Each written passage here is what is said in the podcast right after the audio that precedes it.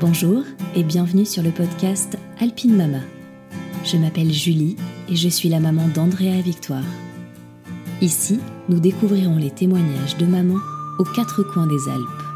De leur grossesse à leur accouchement, ces inconnus ou presque nous raconteront leur parcours, leurs difficultés, mais surtout leurs plus belles réussites. J'espère que ces écoutes vous donneront l'espoir, le courage et des semblants de réponses à vos questionnements. Aujourd'hui, je reçois Caroline, maman de Maxence. Loin des dictats des magazines, Caroline va nous emmener en pleine immersion dans la vraie vie d'une personne obèse. Elle va évoquer notamment les difficultés qu'elle a traversées sur le chemin de la maternité, mais aussi tout au long de sa vie avec son corps si hors norme. Partagée entre aider les femmes à regagner confiance en elles et sa vie sur les chantiers, Caroline s'est donnée pour mission de casser les normes, libérer la parole et réduire en miettes les idées reçues sur les personnes obèses. Dans cet épisode, on va parler notamment de troubles des comportements alimentaires, les TCA, de grossophobie et de maternité bien entendu. Avant de démarrer, j'aimerais remercier très chaleureusement Huronzoer d'Annecy qui soutient cet épisode. Si vous êtes entrepreneuse dans le bassin annécien, alors laissez-moi vous glisser à l'oreille comment ce collectif hors norme a changé ma vie. Exit les formations trop théoriques, les longues soirées de remise en question ou encore les engueulades avec notre entourage qui nous découragent. Who Runs the World est un collectif de femmes qui a pour vocation d'aider les entrepreneuses et celles qui veulent le devenir. Formation, événements, talks, introspection, vous serez conseillés accompagné et soutenu dans votre entrepreneuriat par des profils et des expériences uniques en leur genre. Et la magie de cette association, c'est l'énergie de toutes ces femmes, ou devrais-je dire d'ailleurs la synergie entre toutes ces femmes. Entraide, bienveillance, partage, expertise, autant de précieuses valeurs pour vous donner les moyens de réussir votre projet. Cerise sur le gâteau, le Loft 22, tiers-lieu du collectif, vous accueille aussi en coworking quand il n'est pas occupé en tant que centre de formation. Alors faites-vous plaisir et allez donc jeter un œil à tout ce qu'elle propose pour vous aider dans votre vie d'entrepreneuse. Attention, les adhésions sont limitées. Maintenant, place à l'épisode. Bonne écoute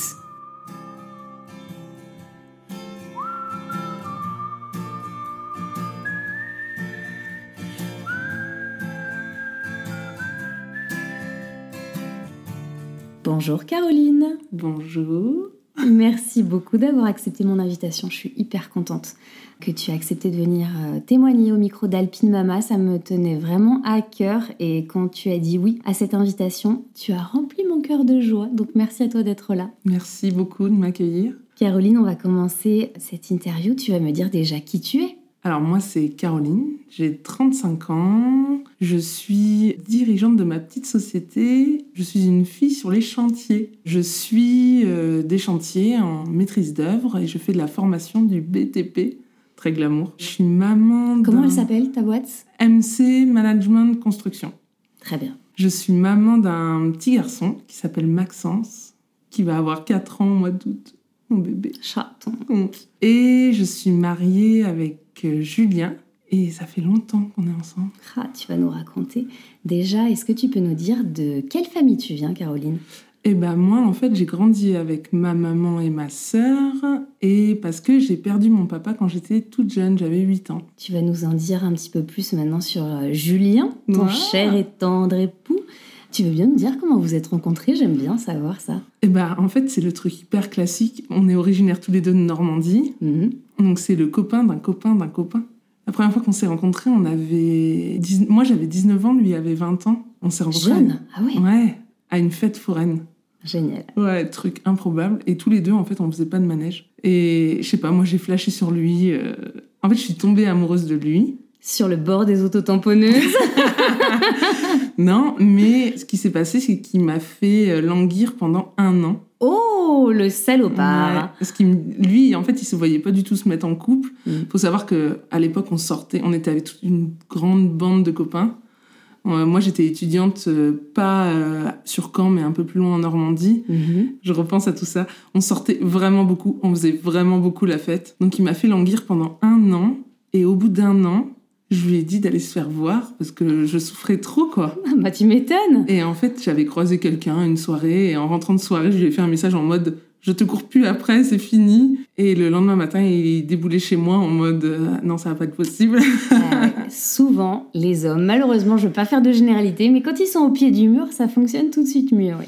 Et tu vois, ça c'était il y a 2005, août 2005. Pour la petite anecdote, le 20 août 2005, et tu vas voir que ça a son importance euh, pour la suite. Et donc, on a grandi en fait ensemble. Mm-hmm. On était un couple jeune. On est parti sur Paris en 2008 pour euh, bosser tous les deux. D'accord. Je bossais vraiment beaucoup, vraiment, vraiment beaucoup, lui aussi. Et des fois, j'étais sur des chantiers où on tournait 7 euh, sur 7, 24, 24.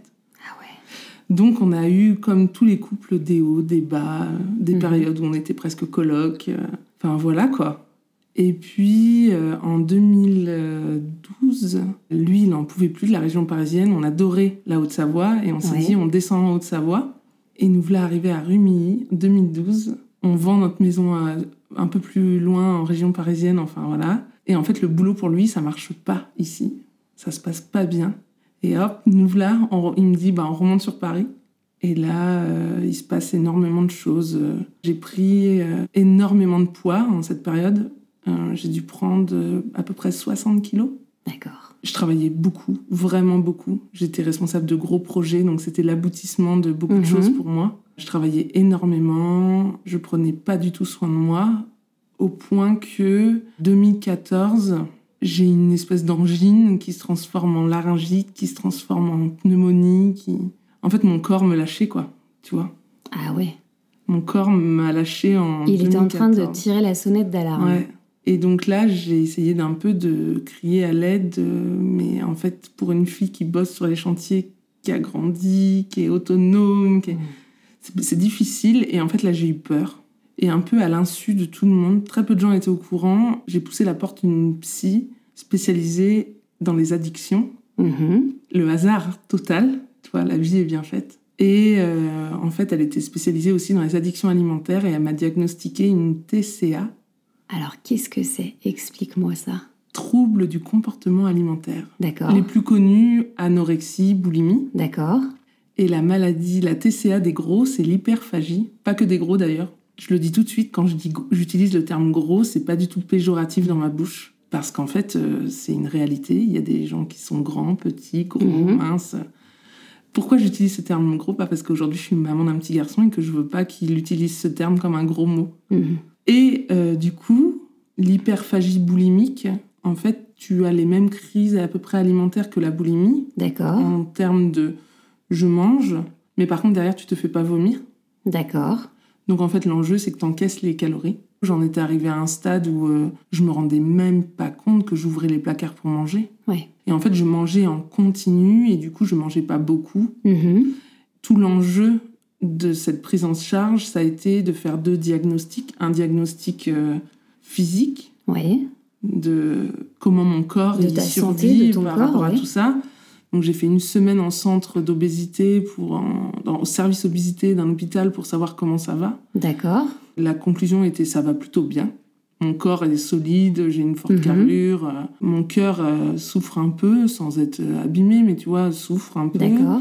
Et puis, euh, en fait, cette semaine au centre, du coup, à manger à heure fixe, sans mhm. avoir de placard à ouvrir. Une... C'est rude, hein Ouais, mais non, en fait, quatre jours sans subir mes crises, mhm. j'ai perdu presque 8 kilos en quatre jours. Oh, c'est énorme Alors, il faut savoir que quand tu es en obésité, 8 kilos, c'est le yo-yo pour toi, 800 grammes, tu vois. Ouais, ouais, on est là, toi, l'échelle est un peu différente. C'est proportionnel, ouais, ouais, D'accord. Et donc ça m'a vachement marqué, tu sais, je me suis dit merde. Et en fait, c'est suite à ça que ma psy a commencé donc à tirer le fil de pourquoi cette maladie alimentaire. Oui. Parce que quand on euh, gratte un peu, du coup, il se cache forcément un petit quelque chose derrière. Évidemment, mm. tout l'enjeu des maladies alimentaires, c'est de comprendre d'où ça vient. Malheureusement, tu dois vivre à vie avec ta maladie alimentaire. Mm-hmm. Et l'enjeu de se faire suivre, c'est du coup de comprendre, d'aller mieux, euh, et aussi de maigrir parce que aujourd'hui j'ai moins 20 kilos stabilisés. Mm-hmm. Donc j'avais pas, j'ai pas d'enjeu de, je sais pas te dire si j'ai envie de reperdre cette 40 kilos. En tout cas, je suis bien dans mes baskets, tu vois. C'est pas l'enjeu n'est pas de maigrir, l'enjeu est de d'être dans un corps dans lequel tu vis bien. Voilà. Ouais. C'est vraiment ouais sain et puis vivre bien dans ses Mm. baskets quoi. Et puis surtout, j'ai la chance d'aimer la mode. Mhm. Petite jean huilée aujourd'hui. Enfin, j'ai la chance d'aimer ça, Ouais. d'aimer bien m'habiller et que c'est plus facile aujourd'hui de s'habiller en grande taille qu'il y a 10 ans. Mm. Tu vois, tous ces enjeux-là, mine de rien, c'est... Pourquoi je vous parle de tout ça? Parce qu'en fait, comme je prenais pas bien soin de moi, sans m'en rendre compte, hein, évidemment, tu Mhm. vois, tout l'enjeu, c'est que toutes ces années, quand on me demandait « Et tu veux des enfants? Mais comment tu vas faire avec ton travail avec des enfants ?» Et à chaque fois, je répondais « Mais en fait, non, je veux pas d'enfants. » Et en fait, je voulais pas d'enfants. Ah ouais, Ouais. d'accord. Et tu vois, Julien, Tu t'étais déjà posé la question? Ouais, ouais, bien sûr, parce que les gens te posent la question en permanence. Ma grand-mère, je pense si elle me le posait pas une fois par semaine. Mm. En plus, je suis la plus grande de, tous les, de toute la cousinade, donc tu vois. C'était logique. Ouais, ouais. Mm. Et, euh, et en fait, Julien savait que je voulais pas d'enfant. Et tu vois, lui, il était nu. Enfin, Julien, il, s'en- il vit avec les choses, quoi, tu vois. Ouais, il te suivait. Ouais, ouais. Ok. En fait, surtout, le deal de départ a toujours été clair. Je sais pas comment te dire. C'est-à-dire que vous étiez mis d'accord là-dessus. Toi, Ouais, t'avais c'est- dit dès le départ, je Voilà. veux pas d'enfant. En fait, c'est ça. Lui avait dit, bah, j'avais pas forcément d'avis, mais ok. Ok. Mais vous étiez raccord là-dessus. Voilà, c'est déjà ça. un bon point, parce qu'il y a beaucoup de couples aussi qui sont pas forcément raccord là-dessus et qui s'en aperçoivent au bout de quelques années. Et c'est ça qui peut parfois aussi faire un peu exploser, quoi. Ouais, ouais, je suis hyper consciente de ça. Mm. Et puis surtout, enfin, on avait une vie à mille à l'heure, on voyageait beaucoup. euh, Et en fait, j'ai surtout grandi ma vie de femme comme si on m'avait martelé que de toute façon, je pourrais pas avoir d'enfant parce que je suis trop grosse. C'est fou, ça. Ouais, ouais, ouais. C'est des choses que t'as entendues? Ouais, ouais, Ou que c'est des- je pourrais que jamais tomber enceinte. euh. En fait, faut imaginer l'obésité à certains stades. Euh, moi, j'ai connu le, le stade où j'avais plus mes règles. D'accord. Comme ça peut être le cas aussi pour une anorexique Ouais, c'est qui ça. a tellement chamboulé son corps que euh, Exactement. L'organisme s'arrête. J'ai connu ce stade euh, où, comme une femme en prison, euh, où l'organisme s'arrête. Tu vois Le médecin a comparé ça à une prison, en fait. Parce que des fois, des femmes en prison n'ont plus leurs règles. Et, D'accord. ouais, et en fait, là, mon obésité, mon corps euh, ne. Alors, ça veut pas dire que j'avais pas mes cycles, ça Mhm. veut pas dire, mais en tout cas, je n'avais plus de règles. Ou alors, c'était un yo-yo complètement hors norme, tu vois. Donc, faut imaginer que on te pose la question en permanence, non, je veux pas d'enfant. Mm. De toute façon, dans ma tête, je peux pas en avoir, je suis limite stérile. Non, mais tu vois. Ah ouais Ah ouais, ouais, j'étais persuadée que. Tu t'es pas euh, dit ça va être compliqué, tu t'es dit c'est mort. Ouais, faut t'imaginer, on m'avait vraiment martelé ça. Même des proches, même des gens de ma famille, même des. En mode, euh, de toute façon, euh, euh, tu pourras pas avoir d'enfant, euh, t'es trop grosse. Mais euh. fou. Et puis, en fait, les gens, quand t'es gros, font, euh, sous couvert de bienveillance, te font Mm. des commentaires du C'est genre bon pour ta santé. ça serait bien pour ta santé que tu maigrisses. Évidemment, je me suis pas rendu compte que je faisais une taille 56, tu Mm. sais. Donc quand j'ai commencé à... euh, En fait, euh, tout l'enjeu de reprendre les choses en main par rapport à mon corps, ça a été de- d'apprendre à manger. T'imagines? Ouais. De réapprendre à manger. Mais en fait, c'est c'est ça. en termes de quantité. Mhm. C'est-à-dire que moi, je pesais les aliments pour augmenter les quantités pendant les repas. Improbable, tu vois. Ah ouais. Si t'écoutes les, le- le- le- les bien-pensants communs. Ouais. Et en fait, moi, non. En fait, j'ai dû réapprendre à introduire des quantités de protéines. Oui, des pro- exactement. Je pensais à ça, aux Ouais. protéines. Peut-être qu'on peut manger en, en- Ouais. en bonne quantité parce qu'on se dit oui, il faut manger moins de viande, moins de ci. Mais en fait, il faut pas moins manger de protéines, justement. Parce que... Non, non, et puis vachement mettre en place les protéines végétales, euh, aller chercher le calcium différemment. Enfin, les toi, associations, Ouais. euh, comment euh, garder euh, voilà, le fer en soi aussi, ce genre de choses. En ouais. fait, si je devais résumer l'hyperphagie boulimique, c'est que tu n'as jamais la sensation de satiété. D'accord. Voilà, pour résumer. Ouais, c'est clair. Donc en fait, tout mon travail a été d'apprendre à savoir répondre à cette question est-ce que j'ai vraiment faim? Avoir cette sensation. Ouais, Donc Ouais. en fait, des fois, quand je suis fatiguée, j'ai encore le réflexe euh, d'ouvrir le placard. Ouais, ouais, ouais. Et en fait, quand j'ouvre le placard, je me dis est-ce que j'ai vraiment faim? Hmm. Ça, c'est Et c'est quand même pas si simple. Parce que. attends, d'apprendre à savoir la satiété. Bah, t'imagines, moi j'ai découvert la satiété, euh, j'avais euh, 30 ans. Ouais, ouais, ouais. 30 ans, j'ai découvert la satiété, quoi. Mm. Donc voilà. Mais à quel moment tout ce cheminement t'a chamboulé un petit peu dans ta réflexion par rapport à la maternité? C'est venu de toi C'est venu de Julien Comment ça s'est passé? Bah en fait, c'est un, c'est un peu un tout. C'est-à-dire, euh, 2014, je reprends... Tu vois, j'ai- je suis une fille qui a confiance en elle. Mhm. J'ai gagné l'estime de moi grâce à mon job. Mais par contre, l'amour de soi, c'est tout l'enjeu pour Ouais. moi. Même encore aujourd'hui, hein, évidemment. Et du coup, 2015, Julien, nos 10 ans, on a vécu des yo-yo, on est bien ensemble. on se-. Et là, on se dit, il me fait plus ou moins une demande que, en fait, je lui ai dit que c'est parce que pendant des années, je lui ai dit, je veux pas me marier. En fait, je lui ai dit là, mais en fait, on pourrait se marier, en fait. Parce qu'en fait, notre vie, toi, on, on sait déjà ce qu'on va faire à la retraite, qu'on va prendre un van, qu'on va. Toi, nous, on a déjà nos Ah plans ouais, euh, de vieux. Ok, vous êtes bien organisé, d'accord. Ouais. Non, mais tu vois, dans le sens où on se projette, quoi. Et du coup, 2015, on se décide de se marier, toujours le 20 août. C'est pour ça que cette date est importante. Mais tu vas voir qu'elle est encore plus importante. Donc, on se décide de se marier le 20 août. Euh, moi, j'avais un nouveau poste à cette époque-là. On- Donc, je vivais aussi mieux, c'est-à-dire j'étais plus sur chantier. Donc, euh, j'avais aussi la chance de pouvoir aller à une cantine le midi et tout. Donc, euh, Mhm. marcher le midi, prendre le temps et tout. Donc, voilà, mes 20 kilos stabilisés, tout le travail psy qui continue, évidemment. Hein, c'est Ouais. pas en claquant des doigts. Ça va mieux et tout. Et là, 2016, en fait, c'est une année dingue. euh, 2016, il se passe plus ou moins de choses dans mon boulot. Je suis pas super euh, bien. Euh, Julien décide d'arrêter son boulot à Paris Mhm. et de se reconvertir. C'est-à-dire que début d'année 2016, on est dans, en mode euh, warrior. euh, Mhm. Il faut qu'on monte un dossier pour qu'il retourne à l'école. Il décide de se reconvertir. D'accord. Et la rentrée arrive. Alors, attends, mais oui, je vous ai pas dit ça. Tu vois, j'aurais dû prendre des notes. En fait, dans la même logique que je prenais pas soin de moi, de mon corps et tout ça, je n'arrive pas à remettre. J'ai essayé de chercher pour aujourd'hui le rendez-vous, mais dans les années 2012, je crois, 2013, je me suis retrouvée chez une gynéco Mhm. qui m'a expliqué qu'en tant qu'obèse, je pouvais pas prendre la pilule. euh, La pilule microdosée marcherait pas parce que j'étais trop grosse. euh, Elle marcherait pas ou t'aurais des effets euh, Apparemment, ça, ça marcherait pas parce que j'étais trop grosse. euh, J'avais le nuvaring, tu sais, l'anneau vaginal. Oui, Ça me gênait, en fait, il me gênait. Elle pouvait pas me faire l'implant parce que l'implant, ça fait encore plus grossir. Donc elle me dit, bah, il faut vous poser un stérilet. Non mais remets-toi dans le contexte. Je prenais pas du tout soin de moi. Un médecin me dit, euh, faut poser un stérilet hormonal. J'avais Mhm. jamais eu d'enfant. Euh, moi, je dis, ok. Alors, j'arrive pas à savoir si c'est pas possible que ce soit le même jour que le rendez-vous, mais je me revois pas y retourner, tu vois. Donc, Mm. et là, elle me dit, bah hop, les pieds dans les étriers, on va mettre. Et là, elle me prévient pas de l'enjeu du truc. Elle me prévient pas que quand on pose un stérilet, on a une contraction. Enfin, voilà.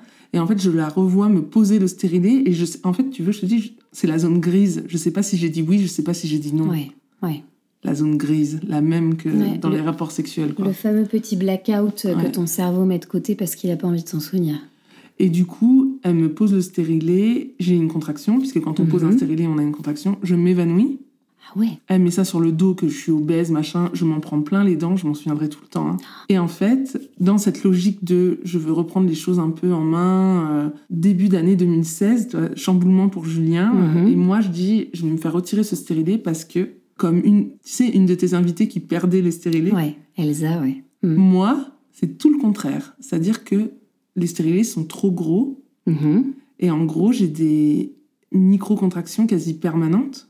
Oh, quelle horreur Ouais, ouais. Et l'enjeu, c'est que ça me donne limite de l'œdème dans les jambes, ça me fait mal aux jambes. J'ai été voir plusieurs médecins, à l'époque j'en avais parlé et tout. Je leur disais que des fois quand j'allais à la selle, ça me faisait mal. Mhm. Et on m'a pris pour une folle. Et en fait, aujourd'hui, bon, je le sais avec le recul, un médecin m'a expliqué que il y a des gens qui supportent pas les stérilés en termes de taille Ouais. Et que, en effet, ça peut faire euh, des micro-contractions euh, à certains moments du Permanente. mois. D'accord. Euh, ça peut en effet faire mal aux jambes et tout. Bon. Et donc, 2016, je me fais enlever ce fameux stérilet par un gynécologue obstétricien, l'obstétricien d'une amie Mhm. euh, qui a 60 ans, à 6 mois de la retraite, adorable. J'arrive, Mhm. il me dit Vous voulez que je vous l'enlève tout de suite? Ah ouais, carrément. J'ai même pas senti quand il l'a enlevé, tellement, tu vois, en mode, mince le terme, consentement, tu vois. Ouais. Et il l'enlève. Ça m'a tellement fait du bien. Je suis rentrée à pied chez moi, je crois que j'étais à 1 km et demi, 2 km de... Instantanément. Ouais, je suis rentrée à pied tellement ça m'a fait du bien aux jambes, tu vois, instantanément. Mais à, à ce moment-là, tu l'enlèves, mais pas parce que tu es dans une logique de.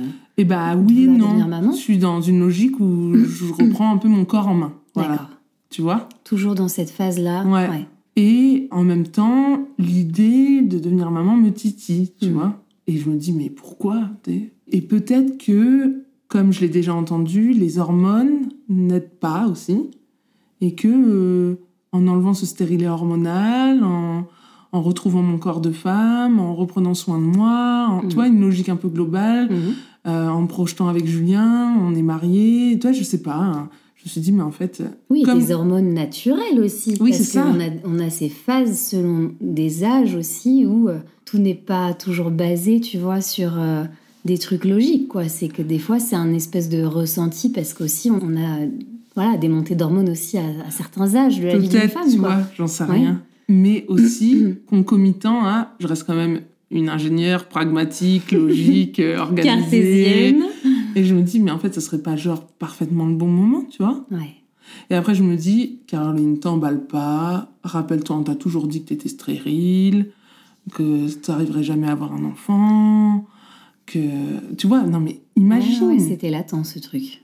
et puis, je n'ai que, entre guillemets, moins 20 kilos. C'est-à-dire, j'ai toujours ces 40 kilos en plus. Je fais une taille 52.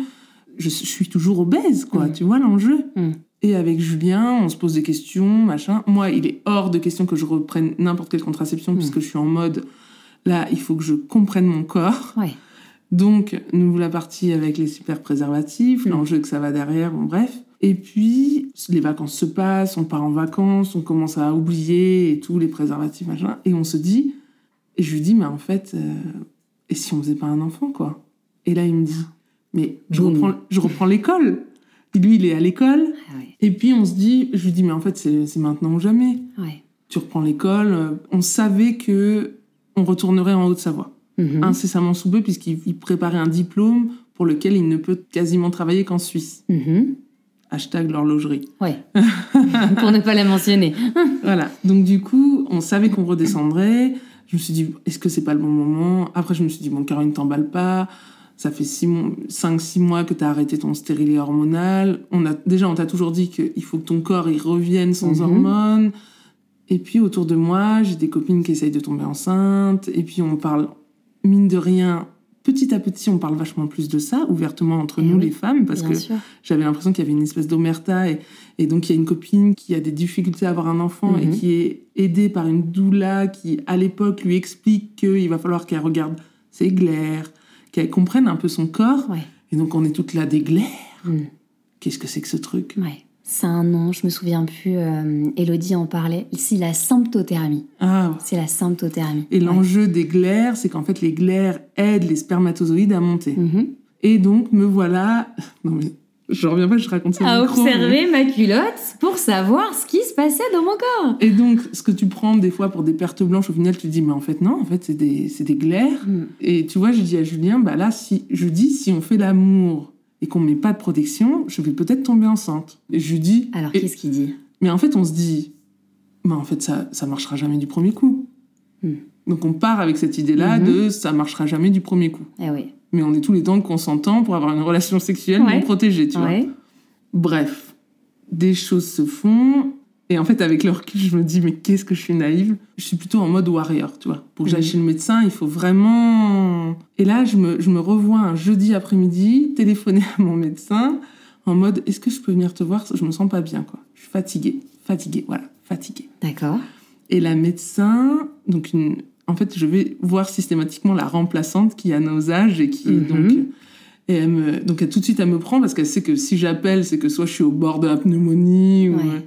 et là grosse fatigue, mais grosse fatigue. Elle me dit mais non mais je suis obligée de t'arrêter. Je dormais sur son lit, tu vois, Ah de, oui, ouais. je sais pas comment ça s'appelle le Ouais, la table euh, Ouais, médicalisée. voilà, c'est ça. Ouais. J'étais vraiment. Elle me dit mais t'es. Et je lui dis bah ouais mais tu sais le boulot tout. Faut... Imagine je suis une fille qui fait tout à 1000 à l'heure. Si je suis pas à 200%, je m'ennuie. Ouais. Donc elle me dit madame je suis obligée de t'arrêter. Tu es fatiguée quoi. Elle m'arrête le jeudi. Le week-end je garde la fille d'une amie. Mhm. La dite amie qui est à la maison le dimanche après-midi. Moi, je suis dans le canapé, je l'écoute même pas. Et je dis, je suis crevée, crevée. Et là, elle me regarde, elle me dit, mais t'as fait un test de grossesse quand même. C'est elle qui a déjà eu un Bah, enfant. évidemment. qui- Je dis, mais. Elle sent un truc. Et je dis, mais pas du tout. Je dis, on a essayé qu'une fois en mode, euh, voilà. Euh, on m'a toujours dit que j'étais stérile. Mm. Que... Et je lui dis, mais pas du tout. Elle me dit, demain matin, première heure, tu vas faire un test. Et toi, j'étais arrêtée, genre, jusqu'au. Je pense qu'elle avait dû m'arrêter longtemps, mais j'avais dit, je m'arrêtais deux, trois jours, Ouais. histoire de. Je vais faire un test, lundi matin, bim. Oh merde, c'est positif. C'est ça ta réaction Oh merde, Bah c'est ouais, positif bah ouais, parce que. Mais est-ce que tu te rends compte l'enjeu Ah de. ouais. T'as rien compris là. ça fait 15 ans qu'on m'explique Mm. que j'aurai pas d'enfant. Ça fait euh, des années qu'on m'explique que euh, ça va être le parcours de- du combattant pour Ouais. que je tombe enceinte. On m'explique que... euh, tu vois l'enjeu? Ouais, ouais, c'est clair. J'ai- Donc, j'en- en fait, j'avoue, je sais même pas si Julien le sait, faut pas qu'il écoute le podcast. J'avoue avoir prévenu la copine. Julien, bouge-toi les oreilles. J'avoue avoir prévenu la copine avant Julien, tu vois. Ouais. Mais lui, de toute façon, il était à l'école. Ouais, t'avais Et- besoin de te confier. Non, je lui dis, mince, t'avais raison, je suis enceinte, quoi. Truc, euh, elle me dit, t'es enceinte, t'es trop bien et tout. Et là, je me dis, waouh, mais en fait, je suis vraiment enceinte, tu vois, genre. Ah, mais en fait, c'est pour de vrai. Je suis vraiment enceinte. Dingue. Dingue. Et là, donc, Julien rentre le soir, je lui dis, je suis enceinte. Et lui aussi, il tombe de sa chaise, il se dit, mais, ah bon, mais déjà?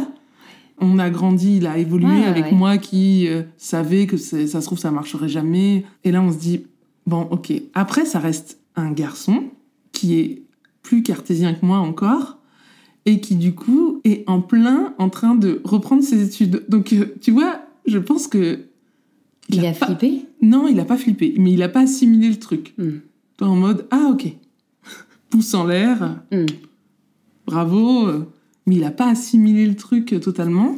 Et j'en parle à des très proches autour de moi par rapport à ce comportement de Julien, puisque ça rejoint d'autres podcasts, que Mhm. d'autres invités que tu as eus. En fait, très rapidement, un collègue masculin m'a dit très vite Caroline, tu sais à quel point j'aime mes enfants. Alors je le savais, puisqu'il avait trois enfants et tout. Et il me dit la première grossesse de ma femme, je n'ai absolument rien suivi, me suis absolument pas sentie concernée, même si elle a le ventre qui a triplé de volume. Mhm. Euh, il m'a dit j'ai compris que j'étais père au moment où j'ai tenu mon enfant dans les bras. Mm. Et en fait, d'emblée, lui connaissant Julien, m'a dit fous la paix à Julien. Mais comme ça, tu vois, il m'a dit tu fous la paix à Julien, il va rien comprendre de ta grossesse, il N'attends comprendra rien de Voilà, c'est ça. quoi. En gros. donc tu vois, ton invité qui a mal vécu Ouais. cette grossesse seule et, et elle, pour le coup, ses premières années. Moi en fait, d'emblée, on m'a dit, Mm. n'attends rien de Julien. Donc tu vois, bon. De toute façon, en vrai, je dormais 16 heures par jour. Évidemment, j'ai dû prévenir très rapidement mes chefs pour leur dire, Eh ouais. alors, Il y a un petit souci. Je m'endors sur les chantiers. je suis enceinte.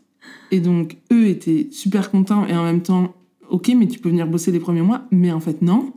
Parce qu'en fait, je dors. Oui, bah oui, mais parce que le premier trimestre de grossesse, enfin, en fait, c'est pas qu'il y a un trimestre plus facile qu'un autre, mais ce premier trimestre, pas pour toutes les femmes, mais pour beaucoup, on se dort dessus. Enfin, faut, faut dire ce qu'il y a. On est tellement fatigué par tout notre corps, tout ce qu'il est en train de mettre en place, qu'on dort à 19h, quoi. Non, mais là, je dormais 16 heures par jour. ouais, non, mais ça m'étonne En pas. fait, tu sais, c'est comme si mon corps, il s'est dit, si je la mets pas carpette, Ouais, elle va courir sur les chantiers, quoi. c'est ça aussi. Donc, euh, j'appelle euh, ma généraliste qui me Mhm. fait faire le, le test sanguin. Mhm. Oui, c'est confirmé, je suis enceinte. Nous, on est tout joie et tout. Je prends rendez-vous avec le gynécologue obstétricien.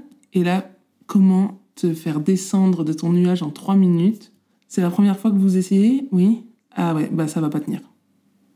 Arrête. Si. Première chose qu'il m'a dit, c'est euh, ça va pas tenir, ça va pas tenir. Voilà, ça va pas Mais tenir. c'est pas possible. Si, si. Il on- peut te dire euh, euh, Non, non. attention, voilà ce qui peut se passer. Non, non, il était C'est fou qu'il te dise ça ne va pas tenir. quasiment sûr et on descend. Donc, il faut s'imaginer, c'est une clinique, on descend au sous-sol faire l'écho. Et là, euh, l'échographe, la personne qui fait l'échographie, on dit l'échographe, ouais, je vis mon premier moment gênant de grossophobie médicale de ma grossesse, à savoir. Alors, euh, va falloir euh, lever les fesses. C'est limite si je fallait pas que je fasse le Kama Sutra pour qu'elle me mette, euh, tu vois, la sonde échographique Mhm. dans le vagin. Ouais. Euh, Oui, la fameuse. son- On, on ne nous dit pas tout par rapport à ça, c'est que la première écho, ça peut être fait avec justement cette, Intra. cette C'est voilà. C'est c'est une sonde, on appelle ça comme ça, j'imagine. Ouais. Mais c'est pas euh, voilà la petite machine qu'on passe Ah bah, sur ça le dépend. J'ai des copines, elles sont toutes minces. Voilà. Moi, d'emblée, et en fait. Non, je pense que ça n'a rien à voir avec ça. Ah, tu crois? Enfin, c'est moi je l'ai eu par exemple, c'est euh, quand on moi j'avais la peau très épaisse. Ah ouais, bah et là. du coup, ils n'arrivaient pas forcément à voir, mais ils se sont même pas posé la question, c'était direct la première écho de Ah ouais. cette façon. Sauf que moi, elle me dit, il va falloir mettre vos poings sous les fesses. Ouais. Je suis obèse. Ouais. D'aller mettre mes poings sous les fesses, géométriquement, c'est- c'est douloureux pour moi. Ouais. Tu vois Ouais. Donc me voilà à mettre. Pour te soulever, Soulever le le bassin. en fait. bassin. Ouais. Me voilà à mettre les poings sous mes fesses pour soulever mon bassin. Hmm. Et là, elle date. Elle fait une. C'est l'écho de L'écho de datation. datation. Et là, devine ce qu'elle m'annonce comme date d'accouchement. Le 20 août Le 20 août. Mais c'est pas C'est possible. véridique. C'était écrit. C'était écrit. Truc de malade. Donc elle nous annonce le 20 août. Julien était là. Julien, est... il me dit. Et donc, Pas mieux. ouais. Et puis, et là, elle aussi, elle y va de son petit. euh, ça risque de pas tenir. euh, c'est tout petit. Euh, nan, nan, nan. Donc on Mon déchante Dieu, comment grave. encourager des parents euh, qui sont dans leur première tentative de grossesse, quoi? Ouais, et puis en fait, tu vois, donc on- après on se dit, mais tu sais, on est très cartésien. Donc Mm. Euh, comme c'est la première fois qu'on essaye et qu'on nous dit ça va pas tenir, on se dit bon bah nous on écoute. Ouais, et puis tu tu, sais, suis. on est ouais. Et donc là, Tu fais confiance au corps médical. ouais ouais. Mm.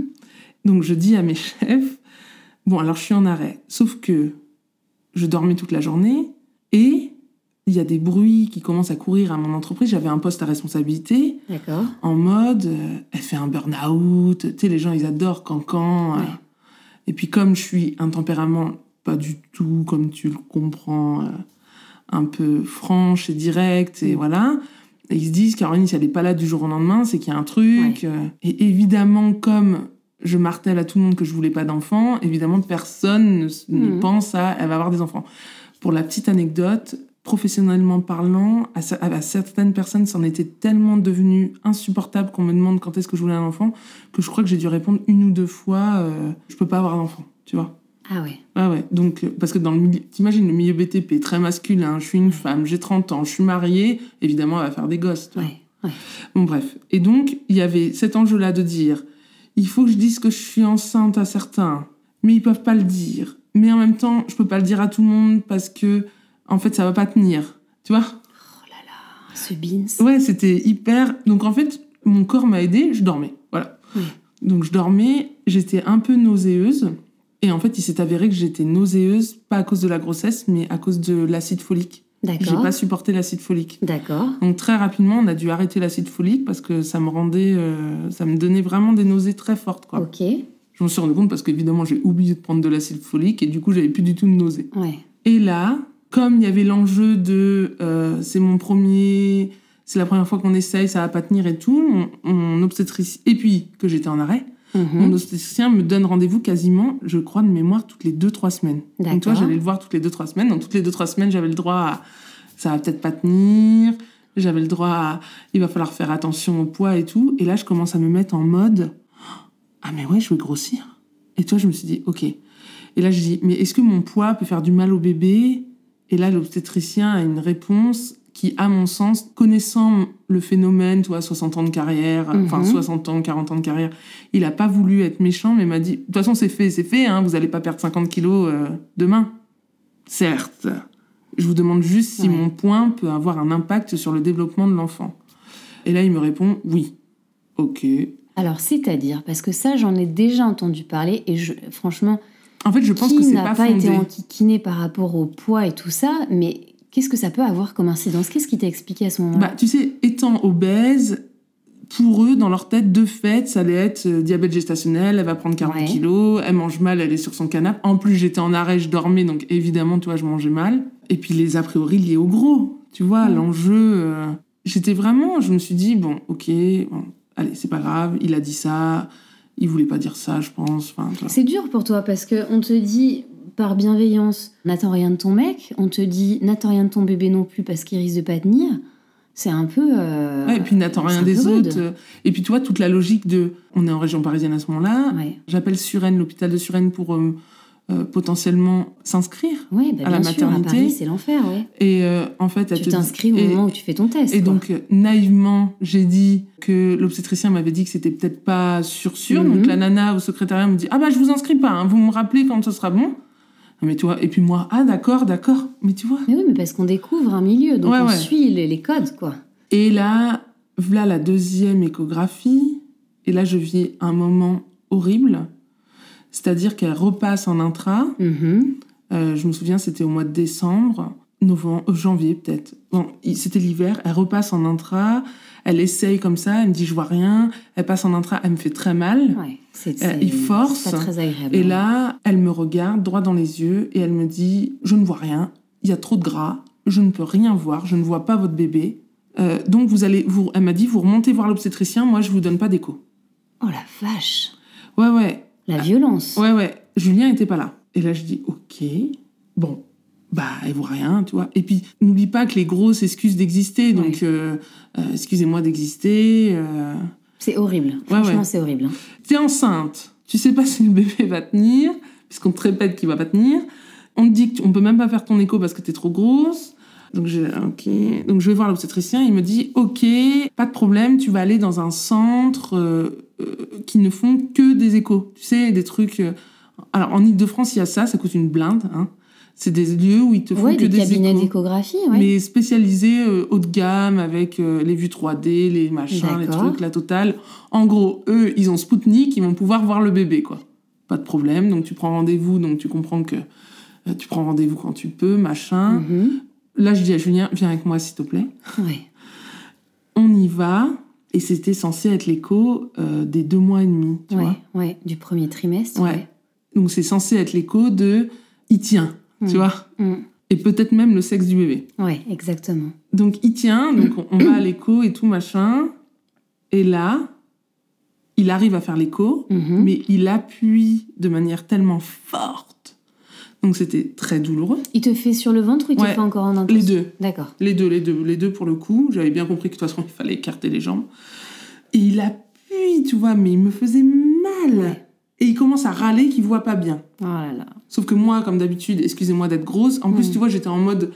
Tu te rends compte, c'est mon bébé, je veux Bah qu'on oui. voit, euh, je veux qu'on voit s'il va bien. Puis c'est gênant, en fait, juste, non? Et là, C'est hyper gênant. et là, tu- attends, t'as Julien qui lui dit on peut aller sur la lune, mais on peut pas voir à travers le gras. J'adore. Mais et, tu sais, ça m'a. Merci Julien pour cette petite Mais anecdote. Tu trouves pas que c'est tellement vrai? Mais bien sûr. C'est mais comme ça sûr. concerne les femmes, on n'a pas peut-être fortement développé la, potentiellement l'imagerie médicale de. Donc Non, mais- Julien cache comme ça, comme si ça sortait de nulle part en mode. Et moi j'étais là genre. Mais chut, ça se trouve, il voudra plus nous prendre. Euh, Tu vois, moi j'étais paniquée de me Mais dire. tu te euh, rends compte comme c'est grave. Parce que c'est hyper grave, quoi, je trouve. Parce qu'à un moment donné, où est la bienveillance? Bien sûr que tu peux rencontrer des difficultés quand t'es... euh, Tu dis ça à Euh, moi. Mais oui, mais c'est pas... Moi, Mais la semble- bienveillance du milieu médical envers les gros n'existe pas. Ouais, mais c'est choquant. C'est choquant Tu parce que des- on se rend pas compte du parcours d'une maman. Euh, Peut-être que, tu vois, il y a d'autres femmes qui ont pu galérer et c'est vraiment un espoir qui est incroyable à leurs yeux. Et en fait, on, on va vraiment leur dire, en gros, euh, c'est de votre faute si on n'arrive pas bien à voir, pas bien à surveiller. C'est rude parce que c'est pas euh, toujours un. Enfin, c'est pas toujours. Quand est-ce que c'est un choix, en fait, d'être, euh, tu vois, d'avoir ce genre de difficultés de santé ou physique? Donc, à un moment donné, et puis même si c'est un choix, peu Ouais. importe, on s'en fiche. Il faut un minimum de bienveillance et de Ok, madame, peut-être, moi je vis peut-être dans un monde de bisounours, mais j'attendrai qu'on dise Écoutez, madame, il y a des choses qu'on n'arrive pas à voir. Vous inquiétez pas, on va en tout cas ensemble essayer de trouver la solution, mais pas euh, te rebalancer vers quelqu'un d'autre pour dire euh, Moi, en gros, euh, j'arrive pas à faire les gros. Mais qu'est-ce que c'est que ce bazar, quoi? Mais attends, mais en fait, je pense que les gens qui n'ont pas un physique hors norme ne se rendent pas compte des anecdotes. J'en ai une fois, je suis allée aux urgences. On m'a dit rentrez chez vous, mangez moins, madame. Une fois, j'ai accompagné une amie dans un centre médical pour femmes enceintes, pour la petite anecdote, dans Paris Centre. Je ne rentrais dans aucun fauteuil de la salle d'attente. C'était un cabinet pour femmes enceintes.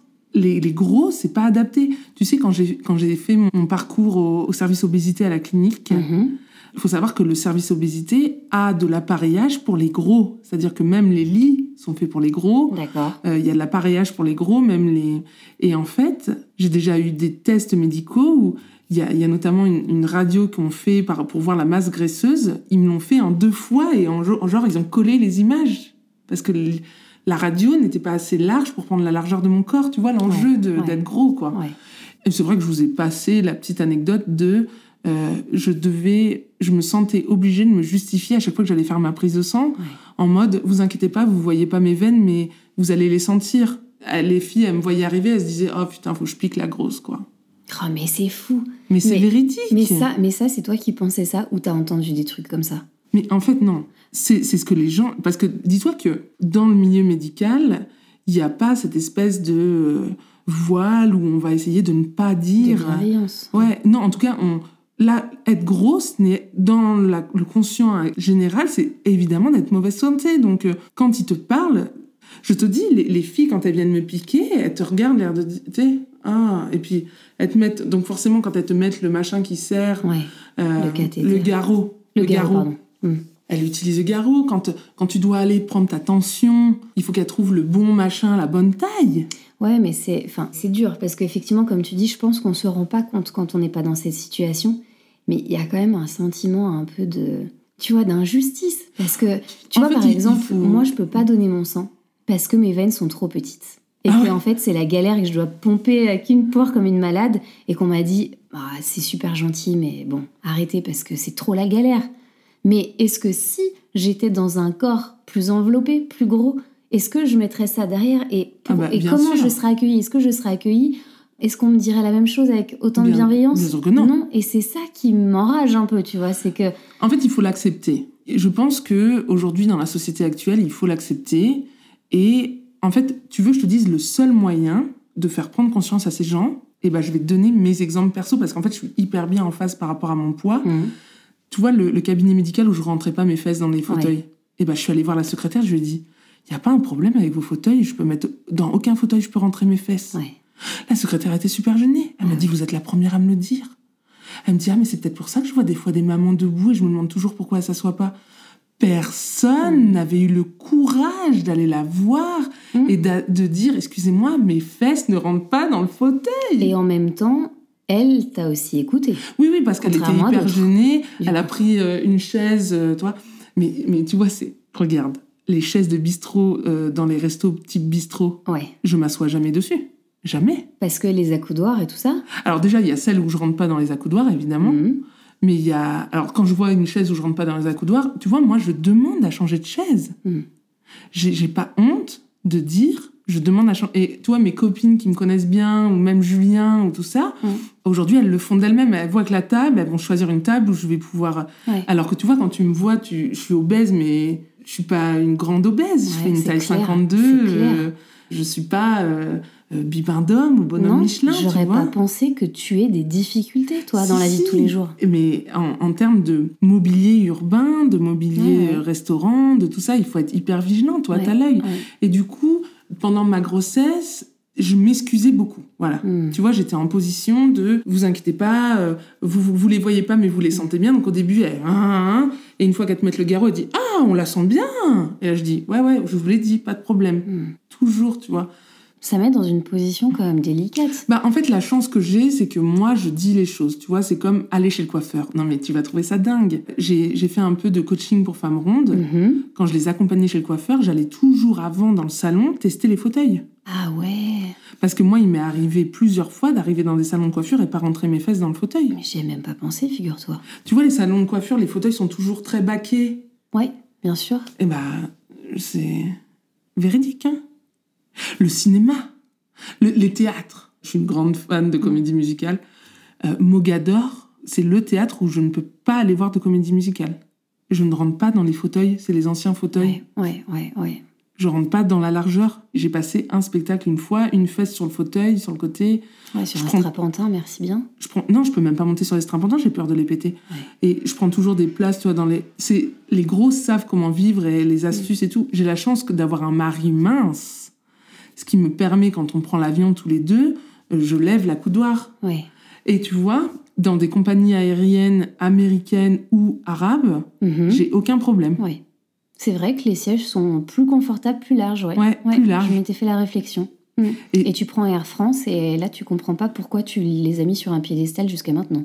Air France, donc je dois demander une rallonge de ceinture. Mhm. J'ai fait un vol Air France sans rallonge de ceinture. Il n'y en avait pas.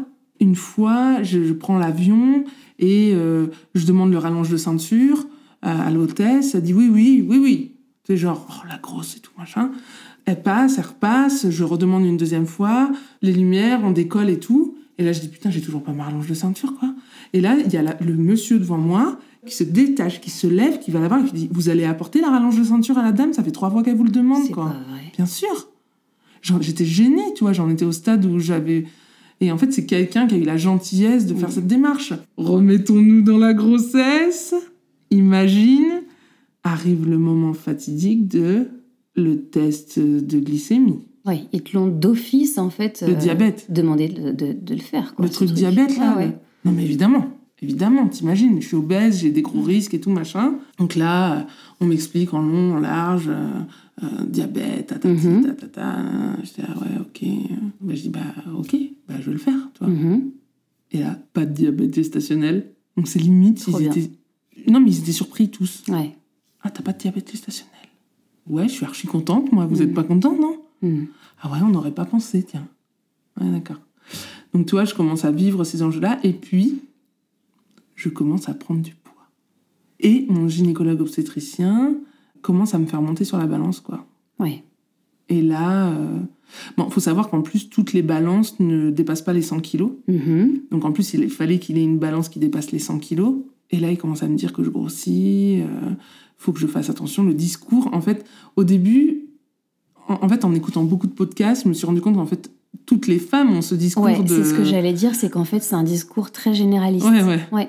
Faut pas prendre de poids et Mm. tout. Et là, je me dis, mais en fait, je vis une grossesse, moi, d'un point de vue lié à ma maladie alimentaire, d'être tout le temps à la maison, donc les placards à disposition, Mm.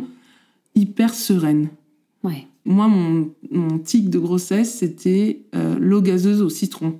Ah oui, j'ai dit que je ferais un petit Ouais. listing de tous ces trucs. Donc l'eau gazeuse au citron. Et Ah c'est resté, non. évidemment, Le pétillant, c'est un, un truc qui revient. ouais, l'eau gazeuse et citron, mais genre citron, vraiment citron, quoi. Mm. Du coup, moi, c'est resté. Et du coup, mon fils, pour la petite blague, il boit de l'eau gazeuse au citron. Ah, il aime les trucs acides, Oh là tu là. vois. Tes obsessions de bouffe enceinte, t'en as eu ou pas? Bah, en fait, euh, pas vraiment parce que je dormais beaucoup. Mhm. Euh, c'était beaucoup dodo, Netflix. T'avais En- pas des envies spéciales que t'avais pas d'habitude Non, par contre, alors, pour la petite blague, déjà lié à, à ma, mon rééquilibrage alimentaire, je Mhm. mangeais plus trop de charcuterie. Comme j'étais pas truc de la toxo, là, Ouais, ouais. donc plus de charcuterie. Plus... Alors, ce qui m'a manqué, c'est les sushis. Moi, j'adore. hein. Mais plus de charcuterie et tout. Et en fait, depuis ma grossesse, donc plus de charcuterie. Alors, les charcuteries sèches, sans gras, j'en Oui. mange, j'en remange. Par contre, tu me referas plus manger de charcuterie, quoi. C'est fini pour moi. D'accord. De pas en avoir mangé pendant la grossesse, je- j'ai pas remis le nez dedans. Mhm. Alors là, j'ai- je viens de travailler pour une salaison à côté de chez toi, donc Mhm. j'ai mangé de la bonne charcuterie, ça n'a rien à voir, tu vois. Ouais. Mais ça, tu vois, c'est pas revenu. Et en fait, on est au printemps 2017. Mhm. Julien n'est pas là. Il est sur Suisse, en stage. Ok. Moi, je suis à la maison en mode je dors tout le temps. Donc les fameux trois mois, moi, se Mhm. sont transformés en cinq mois. Ouais.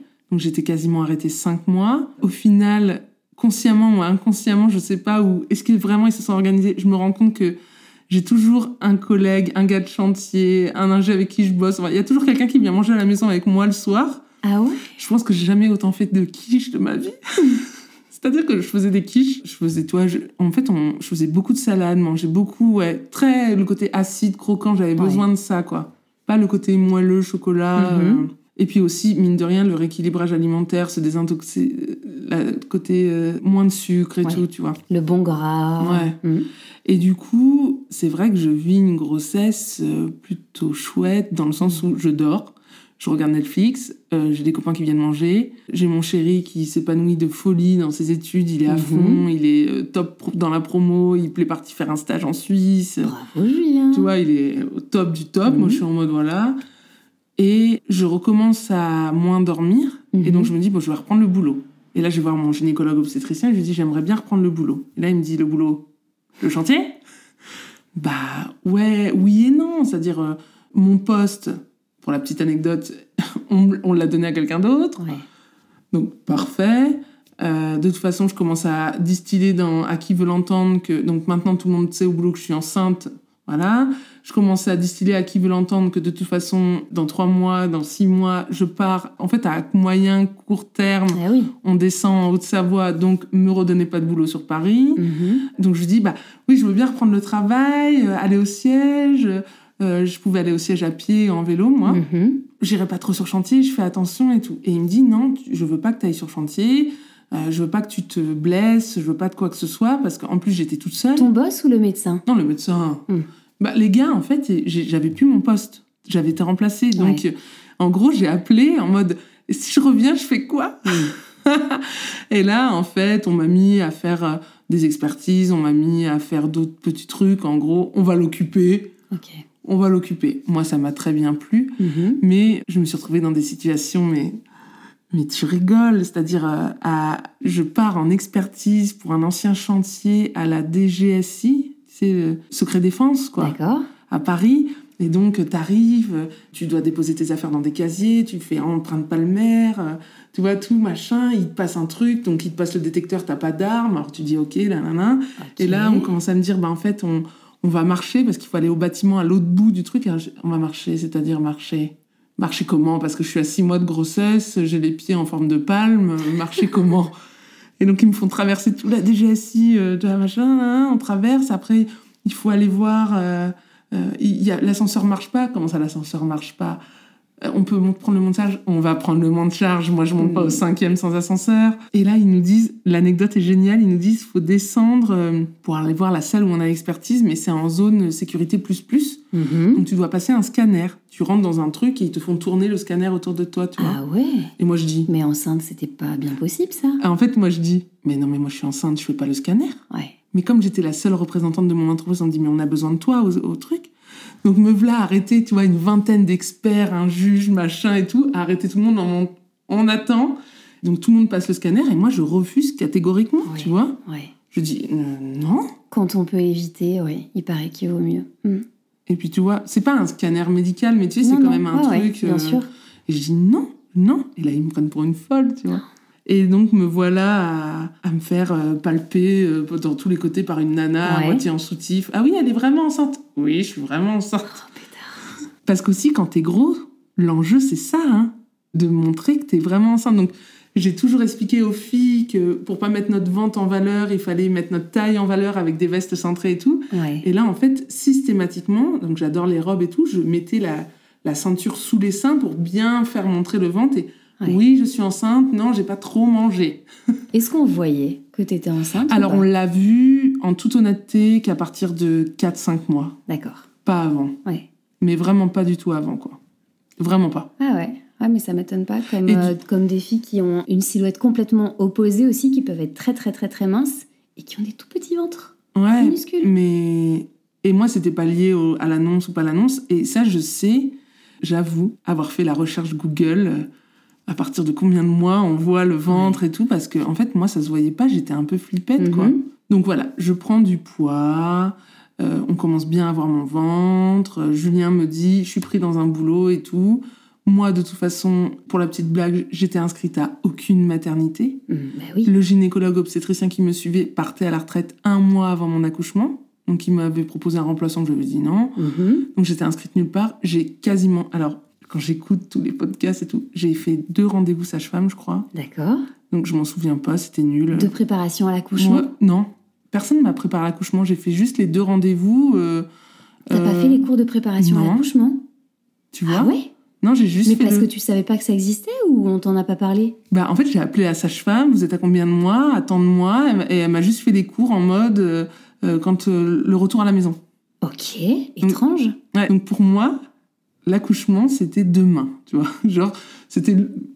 Avant, va falloir passer par la case, il faut accoucher, tu vois ce que je veux dire? J'avais mon bébé et je rentrais à la maison, quoi. Mais surtout, tu t'es pas dit, euh, attends, on me donne euh, aucune info là, les gars. euh, Non, mais j'étais inscrite. Comment ça va se passer Qu'est-ce que je vais traverser Quelles sont les étapes Comment ça peut éventuellement tourner Ça se passe mal Rien. Rien. Et j'étais inscrite nulle part. Tu vois le délire? Là, t'étais encore à Paris? Ouais, j'étais encore à. Paris. Vous avez déménagé pendant ta grossesse? Et en fait, là, Julien me dit, le poste démarre euh, au mois de juillet, quoi. Et je dis, bah, bah on y va.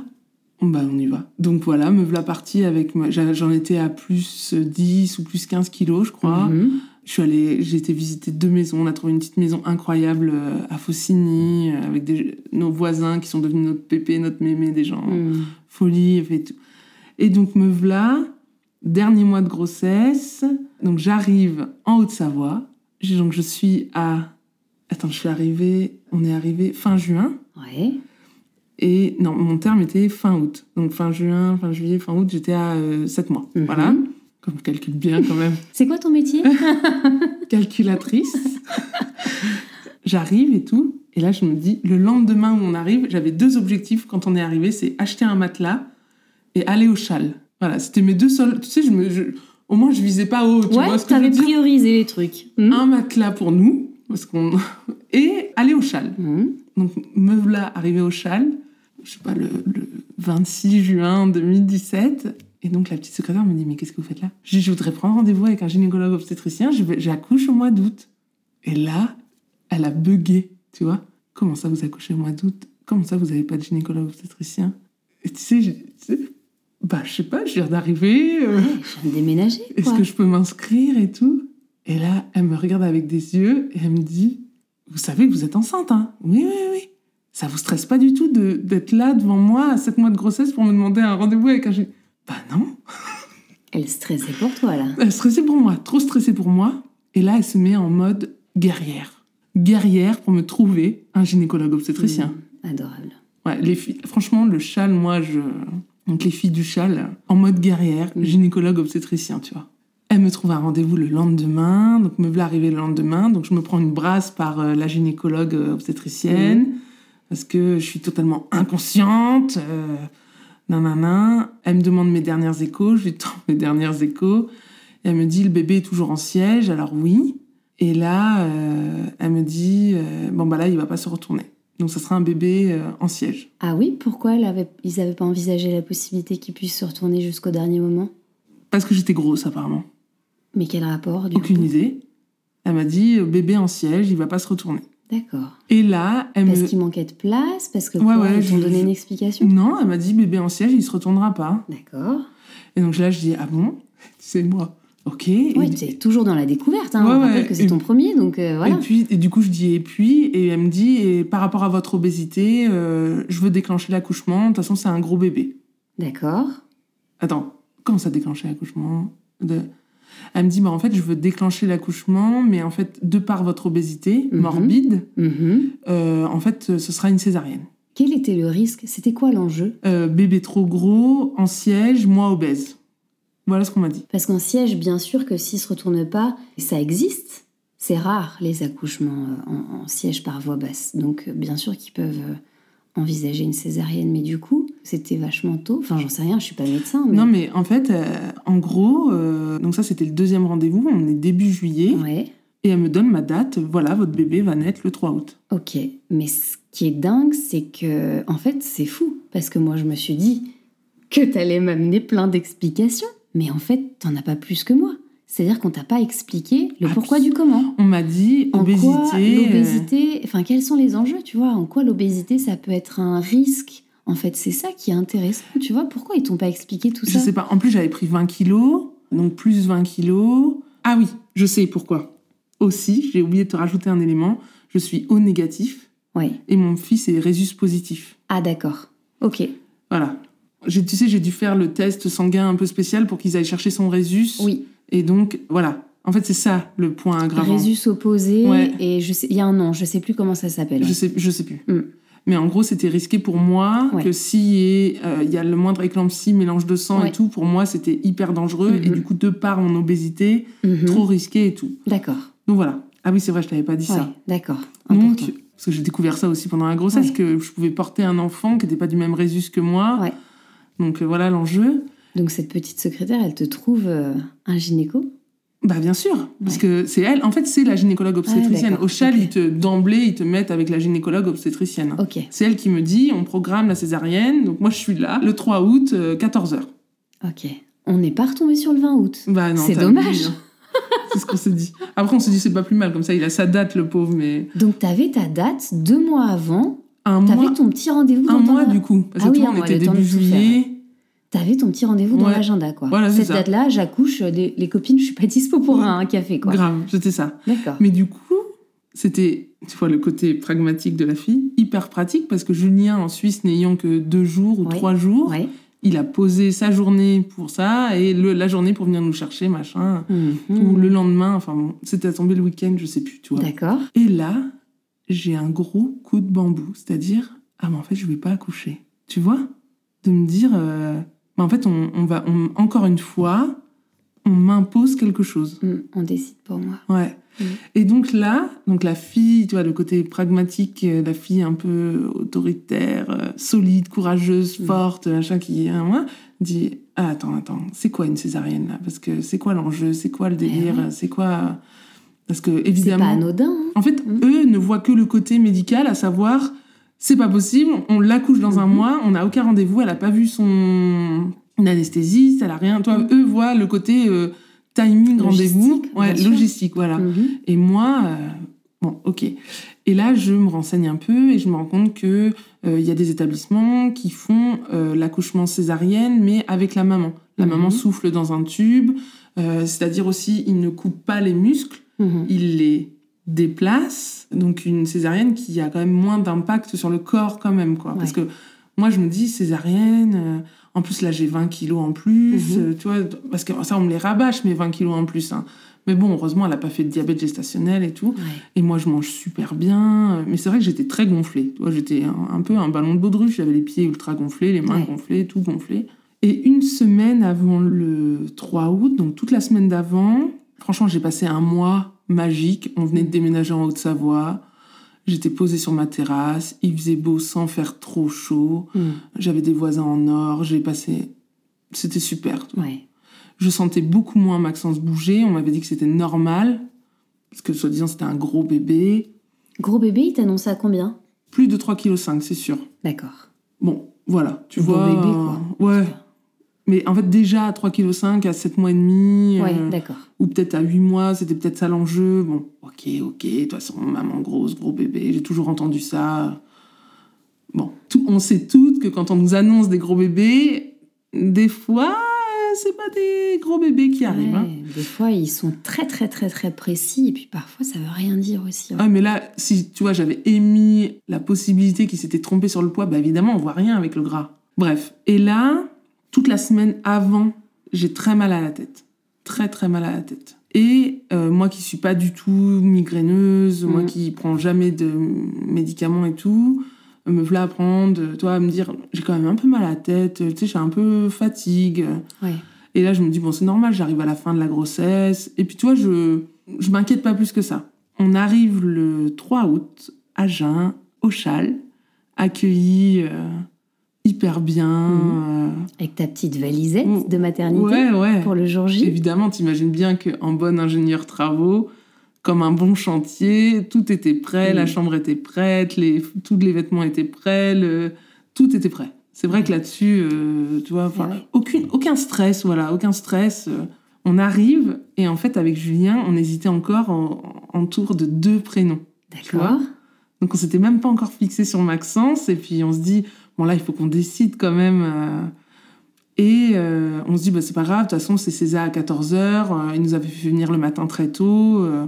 On a quelques heures pour euh, Ouais. débriefer. et là ils m'installent ils me prennent l'attention donc le même sketch d'habitude ah le scratch va la pas la bonne taille faut aller chercher le... donc j'avais repéré dans le service maths quel était le bon qui me valait donc je savais que c'était le boîtier bleu avec le, le scratch rose très foncé donc, dès que l'infirmière ou la sage-femme arrivait, je disais non, ça ira pas, il faut l'autre. Tu vois, Ah j'avais repéré Ah ouais. pour euh, éviter les pauvres qu'elles fassent euh, Mhm. 10 allers-retours. Et là, ils me prennent la tension. Et là, j'ai 15 ou 16 de tension. Et là, en fait, sur le coup, elle met ça sur le dos de euh, le stress de l'anesthésie, le stress de l'opération et tout. Et je lui dis, bah, en fait, j'ai. C'est vrai, elle me dit, ça va? Je dis, ouais, ça va. J'ai un peu mal à la tête depuis une semaine. Mhm. Alors, bizarrement, on est passé de césarienne à 14h à Ouais. césarienne à 9h du matin. Ah ouais, ils ont eu peur d'une prééclampsie. Ouais. Mm. Et là, tu files. Donc là, on je vois Julien monsieur, va falloir aller s'habiller, tu vois. On était en mode nous pépouze. euh, La on- césarienne d'urgence prend tout son sens là, du coup. Bah, c'était pas non plus d'urgence mais rapide, ouais. Ouais. Rapide, en mode, bon, on y va. Programmer à euh, on va faire ça un peu plus vite que prévu. Voilà, c'est ça. Ouais. On reprogramme. Hmm.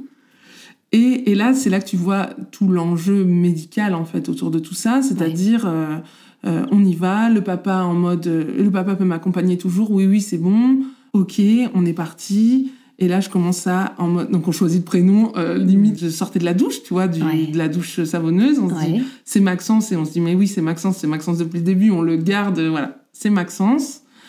Et euh, je descends en salle d'anesthésie pour faire la, chi, le, la chire, La rachianesthésie. la rachi-anesthésie. Ouais.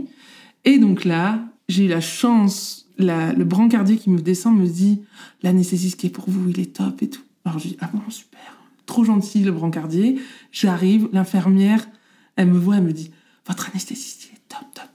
Donc, tu vois, C'est marrant, c'est ouais, chouette. Ils étaient en mode euh, Ouais. on, on la rassure. quoi. ouais, ouais, Ça c'est chou. vraiment chouette. Et là, il arrive et il me fait une blague, il me dit c'est pour un coca? Et bien sûr. Et donc là, je sentais qu'ils étaient à la fois épressés et ils prenaient leur temps, mais je sentais que, tu vois, ils... Ils voulaient pas te paniquer, ouais. Ouais, mais je sentais qu'il fallait y aller vite. Ouais, ouais. Et donc là, j'avais toujours. Et donc, tu vois, ça gonfle toutes les. Il gonflait le truc toutes les trois minutes. Et plus ça allait, je sentais que la tension de tout le monde montait. Ouais. Donc, je me disais, à combien je suis pour que tout le monde soit comme ça, là? Et là, il me fait me pencher le dos rond pour me Mhm. piquer. Il commence à me piquer. Et il me dit, aiguille trop courte. Est-ce qu'il faut passer le gras Parce que même dans le dos, on a du gras. Ok. Il ressort l'aiguille. J'avais pas mal du tout, tu sais, il m'avait Ouais, un ouais. peu anesthésié. Mhm. Mais c'est juste pour expliquer, les filles, ne paniquez pas. Si l'aiguille est trop courte, il ressort et il reprend la bonne aiguille. Ouais. Et là, enfin, il, me demande de le guider, si j'ai mal, pas mal, euh, tu vois. D'accord. Je fais bien le dos rond, il me pique, euh, ça va bien. Mhm. Euh, je sens que l'anesthésie commence un peu à faire effet.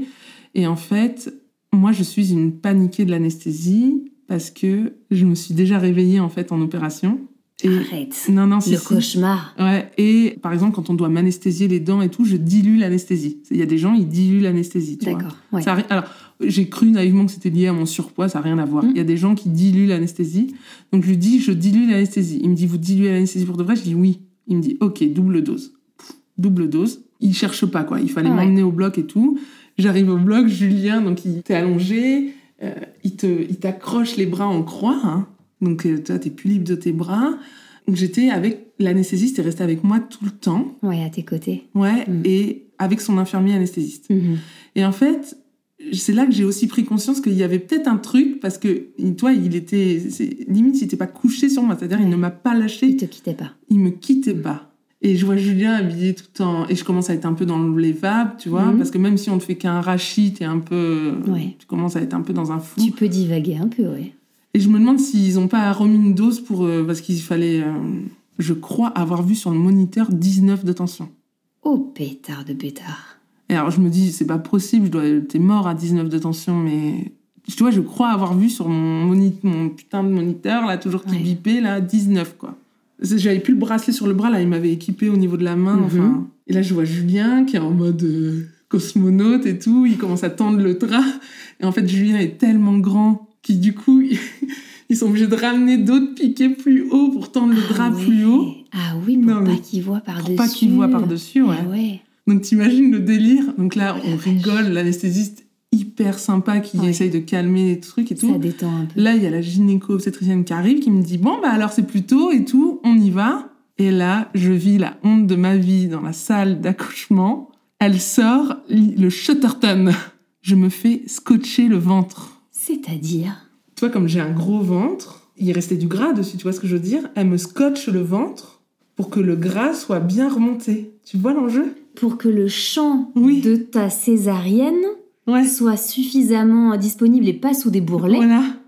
elle t'a scotché le, ventre scotché le contre la, ventre. enfin, contre la poitrine, ouais, Bah, tout pour le- remonter quoi. Ouais, ils m'ont scotché tout le ventre. Elle t'a fait un push-up de ventre. Ouais, pour me remonter le ventre. J'ai jamais entendu ça. Je te jure. Elle m'a scotché le ventre. Et du coup, je, je me revois dire à l'anesthésiste, bon, je savais que j'étais grosse, mais là, me scotcher le ventre pour sortir mon bébé, là, je m'y attendais pas à celle-là. Bah, surtout que, ouais, alors j'imagine ça, ça a dû te gêner, mais en fait, euh, le ventre de, de femme qui va accoucher, il est quand même tellement tendax À Mais quel moment ça a pu. euh, Bah, le mien est pas tendu.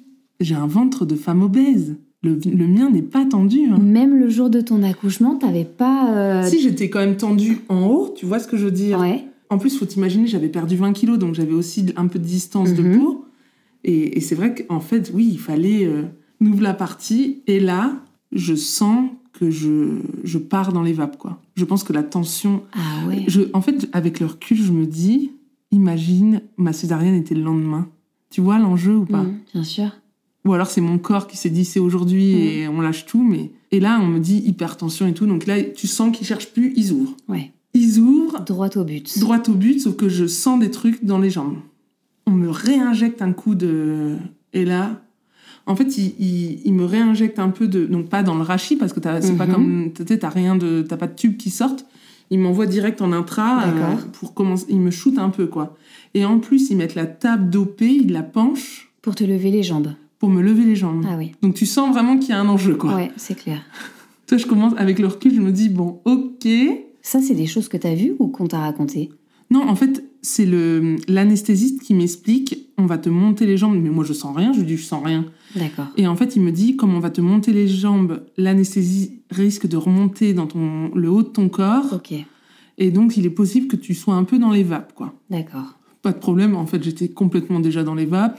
J'avais toujours cette espèce de, de bulle dans ma tête, tu vois, j'étais et Julien qui gérait, à mon avis, il, dit, il sait pas pourquoi il est là, il est pas là, tu vois, on- Bref, et là, on me sort mon bébé Hmm.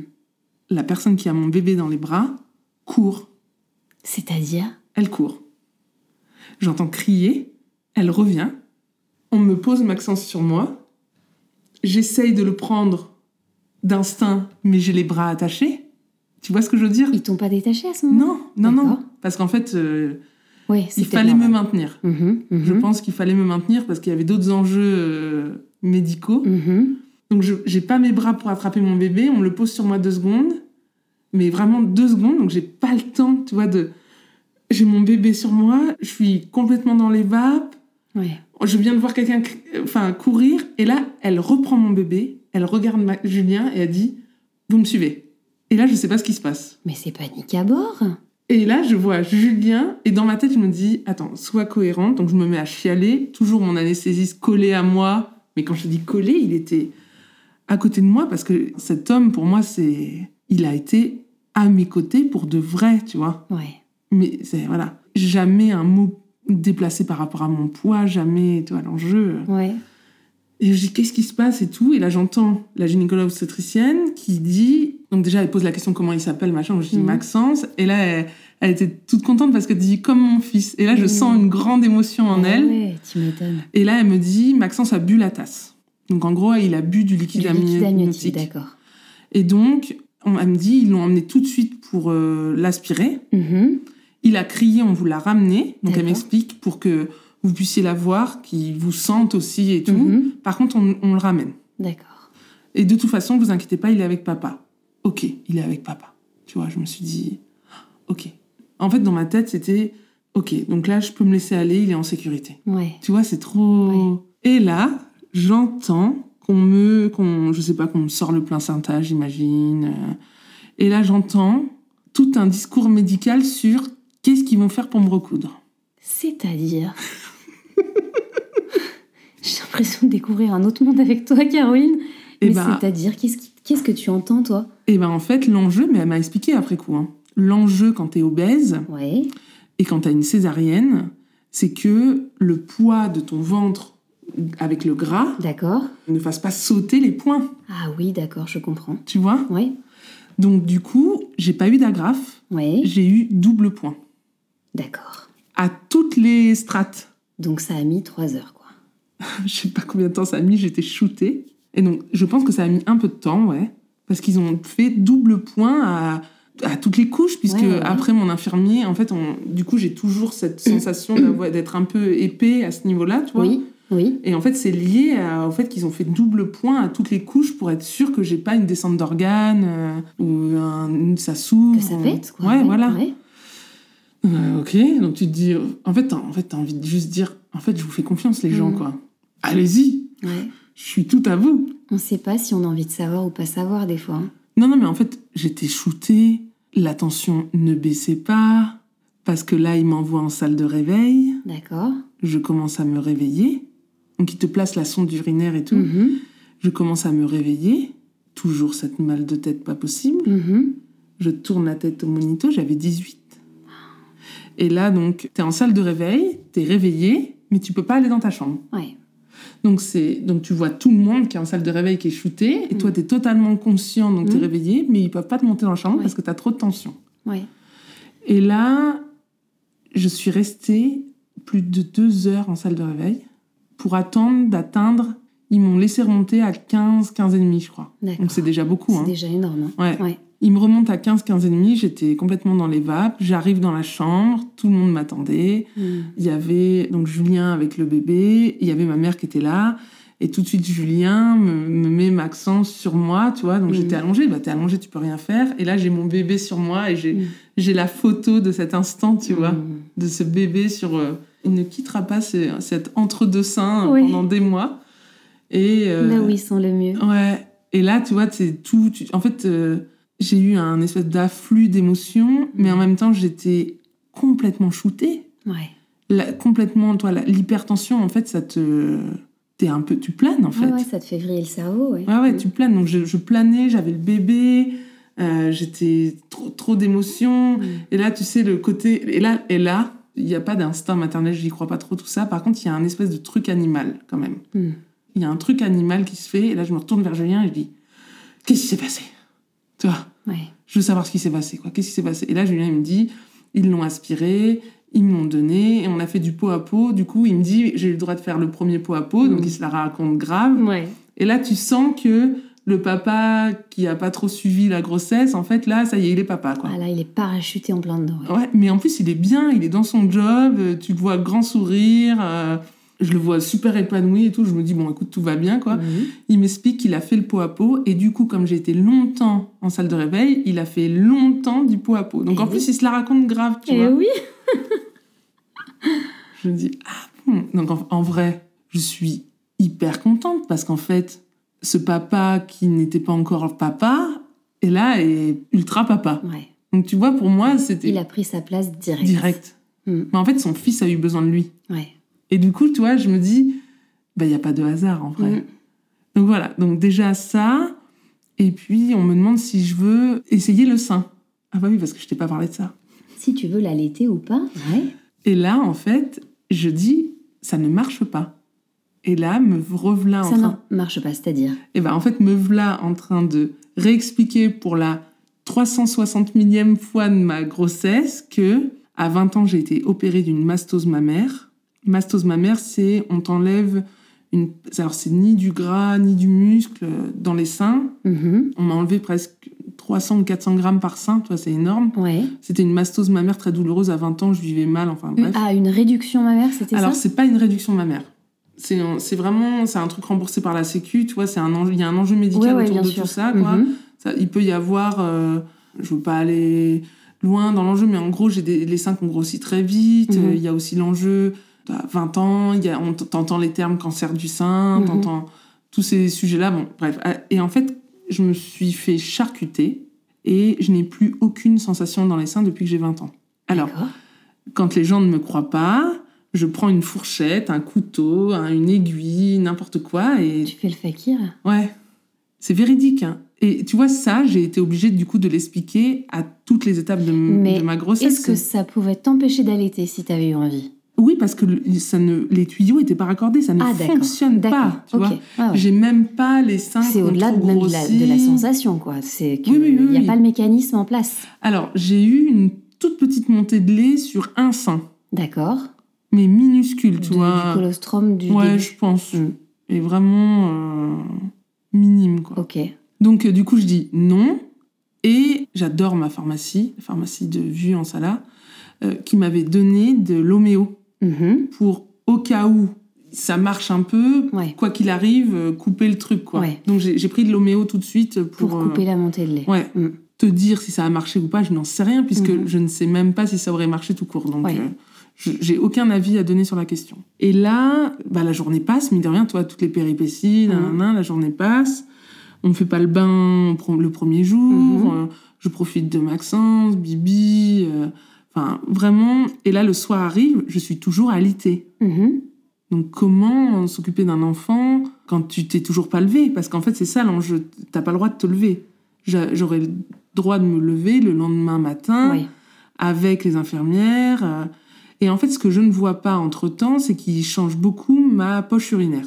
D'accord. Et du coup, en fait, je, pour moi, je sais pas, voilà, mais en fait, la sage-femme ou la puère me disent souvent, ah, déjà, ont tendance à faire cette remarque à chaque fois pour me changer ma poche urinaire. D'accord. Ok, tu vas comprendre l'enjeu de ce truc. Moi, le coup, bon. Et au châle, il n'y a pas de nurserie. Mhm. Tu sais, tu peux pas mettre Oui. ton bébé à. Mais pour les mamans qui ont accouché en César, les- la sage-femme de garde ou la puère de garde, évidemment, euh, te file un coup de main. Ouais. Et en fait, moi, en plus, ayant toujours la tension qui descend pas, Mhm. euh, me disent on va être obligé de vous donner un cachet pour faire baisser la tension.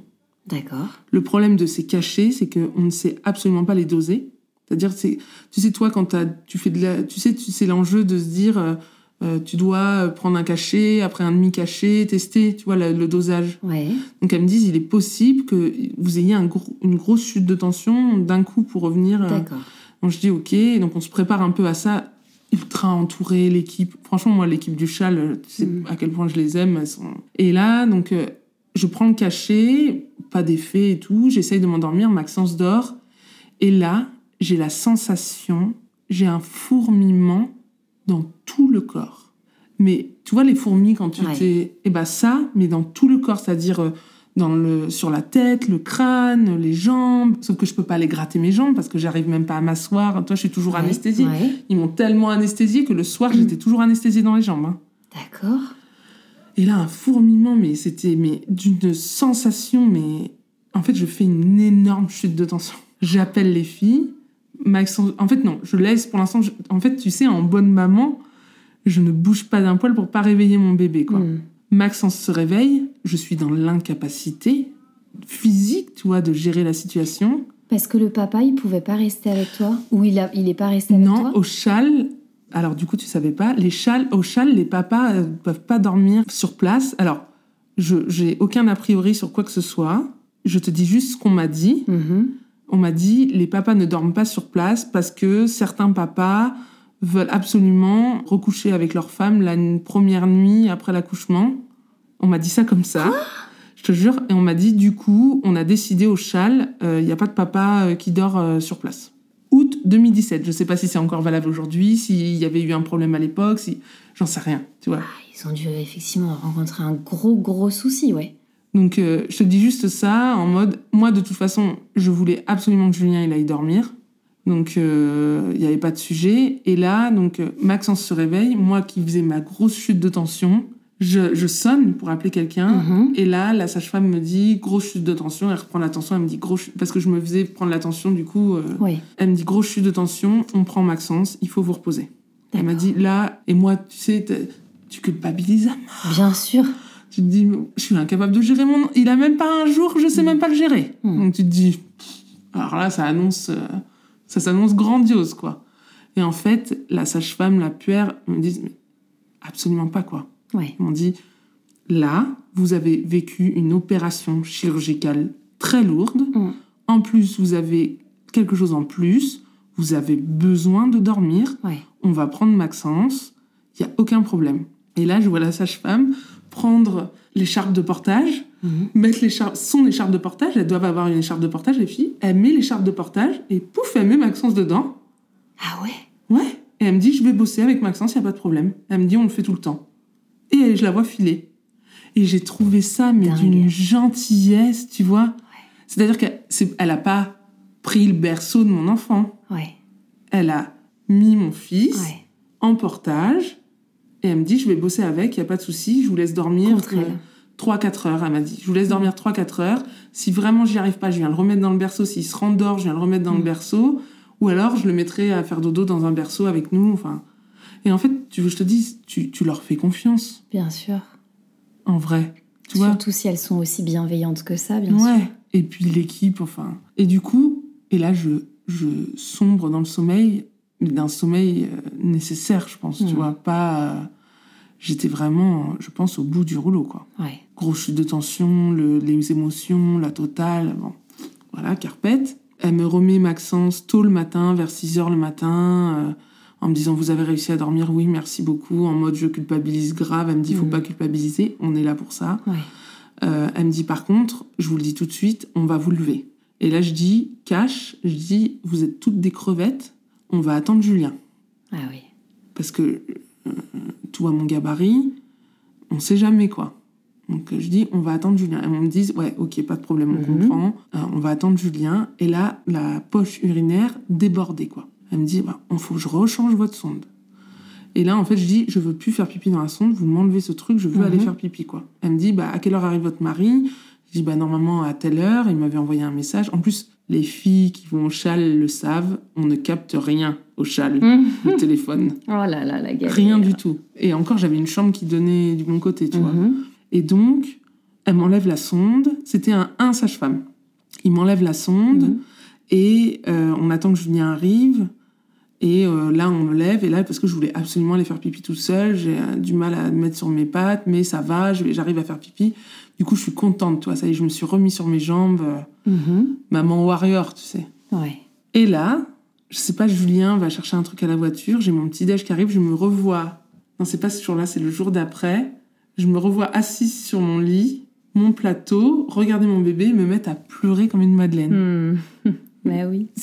Donc, ce- moi, le postpartum, c'est. Enfin, je sais pas si on appelle ça comme ça, mais c'est Ouais, c'est là que j'ai vécu. C'est là que ça démarre. C'est-à-dire, je me mets à pleurer, Mm. pleurer. Tu sais pas pourquoi. Bah, j'étais quand même hyper heureuse, quoi. Hmm. Toi, je le Soulagée. voyais. Peut-être. je sais pas, tu vois, j'étais. Je pleure. Donc, euh, j'envoie à mes meilleures copines, je pleure devant ma tartine comme une andouille. et du coup, tu sais ce que j'ai fait? Parce que j'arrêtais pas de pleurer.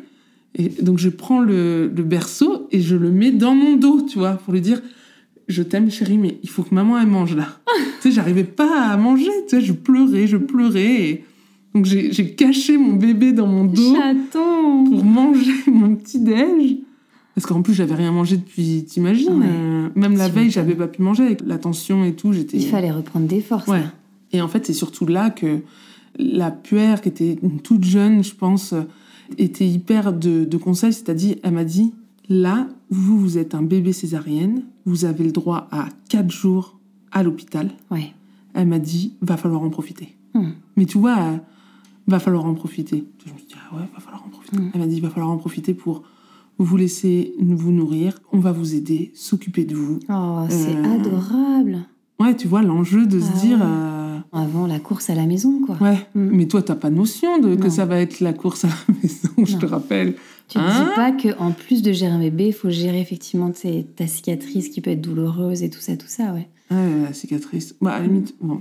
Et tu vois, donc, euh, il y a tout ça, il y a le rendez-vous au châle. Et du coup, le châle hyper pédagogue. C'est-à-dire, tu as Ouais. un rendez-vous euh, où on t'explique que tu peux retomber enceinte, pas dans un mois, mais maintenant. Hmm. Parce que le retour de couche, c'est là et pas après les prochaines règles. Ouais. Donc on t'explique ça. donc, on te- tu fais un cours d'une demi-heure où on t'explique. Donc moi, pragmatique comme je suis, bien noté, tu vois. Ouais. Et il y, a des- y a des filles, il fallait leur réexpliquer plusieurs fois et leur dire non, en fait, vous avez vos règles parce que vous avez ovulé. Donc, Ouais. En fait, c'est maintenant, c'est pas après les règles. Ouais, bien sûr, mais c'est vrai que ça, je pense que c'est un des premiers trucs qui nous disent mais on est quand même sur une autre planète. Et t'as le gynéco qui vient dans ta chambre avec une ordonnance pour euh, ce que tu veux, une pilule, euh, un stérilet ou je ne sais quoi, bref. Mais toi, t'es quand même un peu ailleurs. T'es pas en train d'imaginer ta prochaine, Non, ton mais là, tu prochain dis, rapport avec ton dis, mec. Tu te euh, dis c'est juste, pas pour tout de suite, hein. là, euh, je viens d'accomplir un truc qui est quand même un petit peu euh, inhabituel, donc euh, laissez-moi tranquille à ce niveau-là. Mais non, non, effectivement, il te, Attends, on, dessus, est, ouais. il- c'est- au châle, t'es dans une salle, genre à l'école. T'as un tableau, on était dans une petite salle, à peu près une dizaine de mamans et tout. Ah ouais? Oui, oui, Alors que ça fait deux jours, deux, trois jours que t'as accouché? Donc, et c'est au service. Non, mais j'ai trouvé ça. En fait, moi, tu sais. C'est fou. Non, mais moi, la grande pragmatique que je suis, j'ai trouvé ça vachement bien organisé. Je me suis dit, c'est génial. Ouais. Un autre truc que j'ai trouvé génial, c'est que une sage-femme a fait le tour de toutes les mamans Mhm. pour savoir qui habitait où, pour savoir quelle sage-femme venait à domicile. Je sais pas si ça se fait dans toutes Ah les ouais. matères. Ah ouais, non. Je pense pas, non Donc j'ai découvert qu'on avait le droit d'avoir une sage-femme à la maison. Bien sûr. Et en fait, elle m'explique qu'elle fait le tour de toutes les chambres Mhm. pour savoir qui est où. Mhm. Donc pour certaines, il laisse le choix, genre celle qui habite sur Bonneville, je pense, il laisse le choix d'aller à la, P- la, PM, La PMI la PMI Mhm. ou d'aller demander que la sage-femme vienne à domicile. Moi, comme j'étais à Faucigny, elle me dit Ah, bah ça sera moi. En plus, elle me dit Ah, bah ça Mhm. sera moi. Alors je dis Super. Et elle me dit En plus, bébé césarienne, on va bien peser, euh, il faudra regarder la cicatrice et tout. Donc, tu vois, elle, elle m'a vue à l'hôpital Ouais, et ouais. en plus, après, elle me suit à la maison. Ah, je te passe les super moments de. euh, Julien qui donne le. Alors, je suis une flippée du bain. J'ai jamais donné de bain à mon bébé jusqu'à ce qu'il ait l'âge de un an et demi, je crois. Ah ouais? Ouais, j'ai trop peur Dingue Tu as peur de quoi? De le noyer Ok. toi, de pas savoir le Mhm. tenir et tout. Donc du coup, et puis en même temps, c'était bien pratique d'avoir que le baba qui te donne le bain. Bien sûr Chérie, donne le bain. Moi, je vais aller dormir. Donc euh, l'enjeu, voilà, on- plein de choses se sont mises en place. J'ai beaucoup aimé euh, ce moment au châle. Je trouve qu'on a, enfin, et il est vrai que j'ai pas une seule seconde, je ne me suis sentie une maman grosse ou tu vois l'enjeu, voilà. Je- on rentre à la maison. Alors là, j'étais totalement flippée. On vivait en maison à la campagne avec un beau jardin. Je voulais pas sortir de la maison. Je voulais pas sortir Maxence de la maison. Tu vois, je, comme si je, Le cocon. la mère louve. Rrr. Et je voulais que Maxence dorme dans son lit. Mhm. Donc on n'a pas fait de cododo. Et en même temps, ce toi, l'instinct maternel, je, je te le dis, moi, je je sais pas ce que c'est, je connais pas l'enjeu. euh, je- Moi, je savais rien faire et j'ai tout appris par des copines. On, m'a tout expliqué sur le tard, du coup, comme Mhm. évidemment, je me suis pas très bien renseignée avant. Mais quand Maxence win, pleure, chouine, même si je dors, j'ai un espèce de, de bouton on-off dans le bide, les tripes. J'ai ce truc-là. Je sais pas te dire. euh, Donc en fait, c'est après on avait le les deux chambres. invisible. Ouais, on avait les deux chambres collées, les portes grandes ouvertes, mais je peux dormir d'un sommeil profond. Mm. Il win, et encore aujourd'hui, tu vois, il a trois ans et demi. Mm.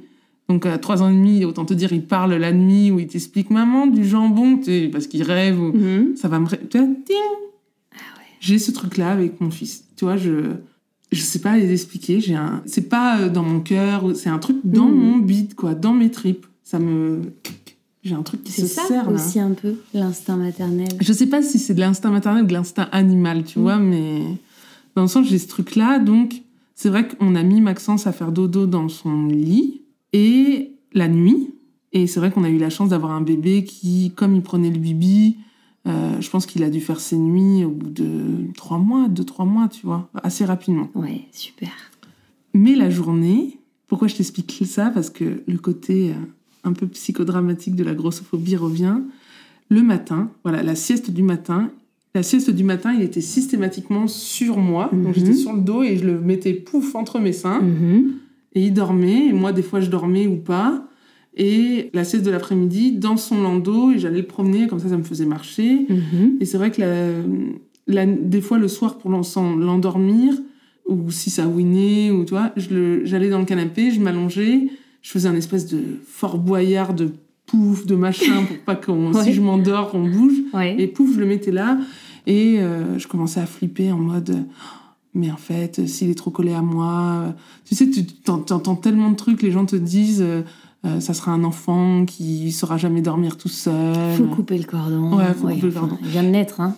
Et en fait, la chance que j'ai eue, et big up à, à mes amis infirmiers et infirmières, qui sont aujourd'hui des très bons amis à nous, c'est que, en fait, de par ma cicatrice, j'avais, et de par l'anesthésie, j'avais infirmier matin et soir. D'accord. Parce que j'arrivais pas à me faire l'auto-injection du Mhm. truc, euh, et puis il fallait vérifier. ma- Antiflébite et tout Ouais, ça. c'est ça. Mhm. Et j'a- Et j'arrivais, et il fallait nettoyer ma cicatrice.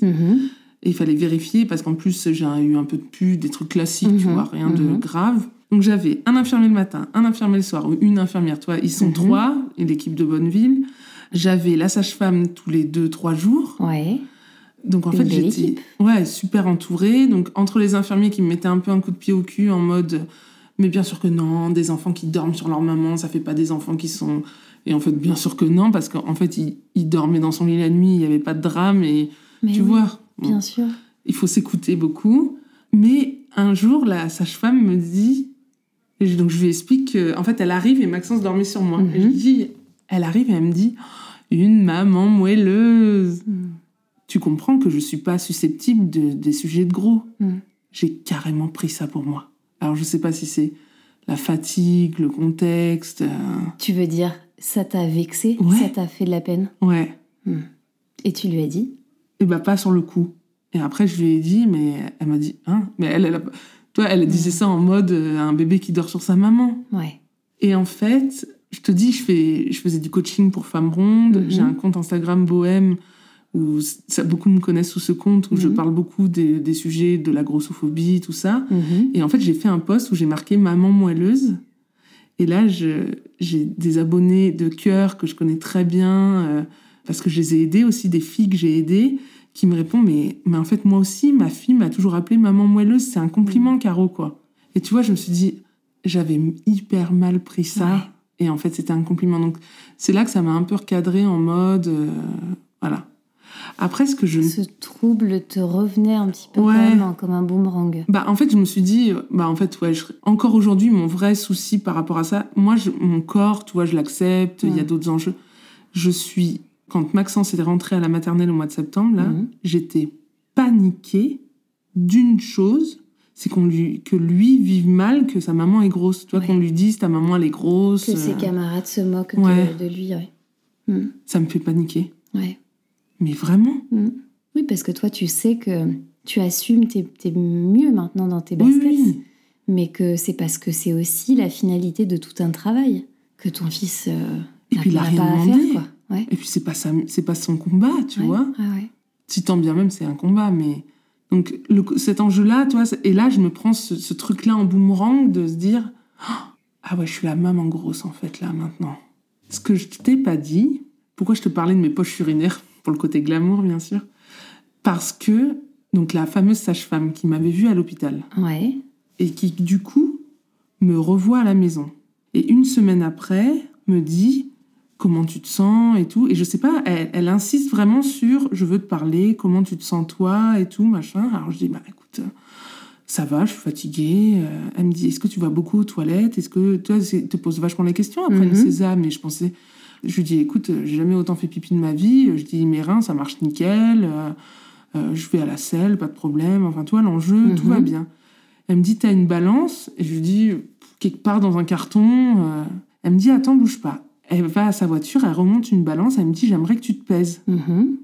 Et là, Qu'est-ce qu'elle avait derrière la tête? Ouais, là, je me dis, allez, je vais m'en reprendre une. euh, tu vois. Pas envie. Ouais, pas envie, quoi. Mm. Et là, je dis, franchement, enfin, elle sent que. Mais je, je sais pas pourquoi elle lâche pas le truc, quoi. Ouais. Je monte sur la balance. Devine combien de kilos j'avais perdu.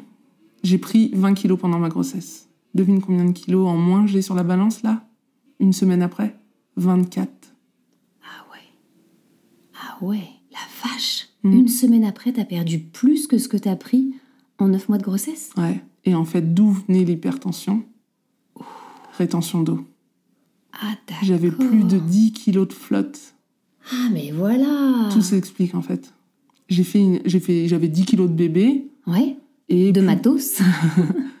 et plus de 10 kilos de flotte ah ouais. que j'ai perdu en une semaine. Ah ouais ouais ouais. Ça m'étonne pas. Mais c'est dingue. C'est c'est énorme quand même. Hein Ouais, ouais, c'est énorme. T'imagines le corps?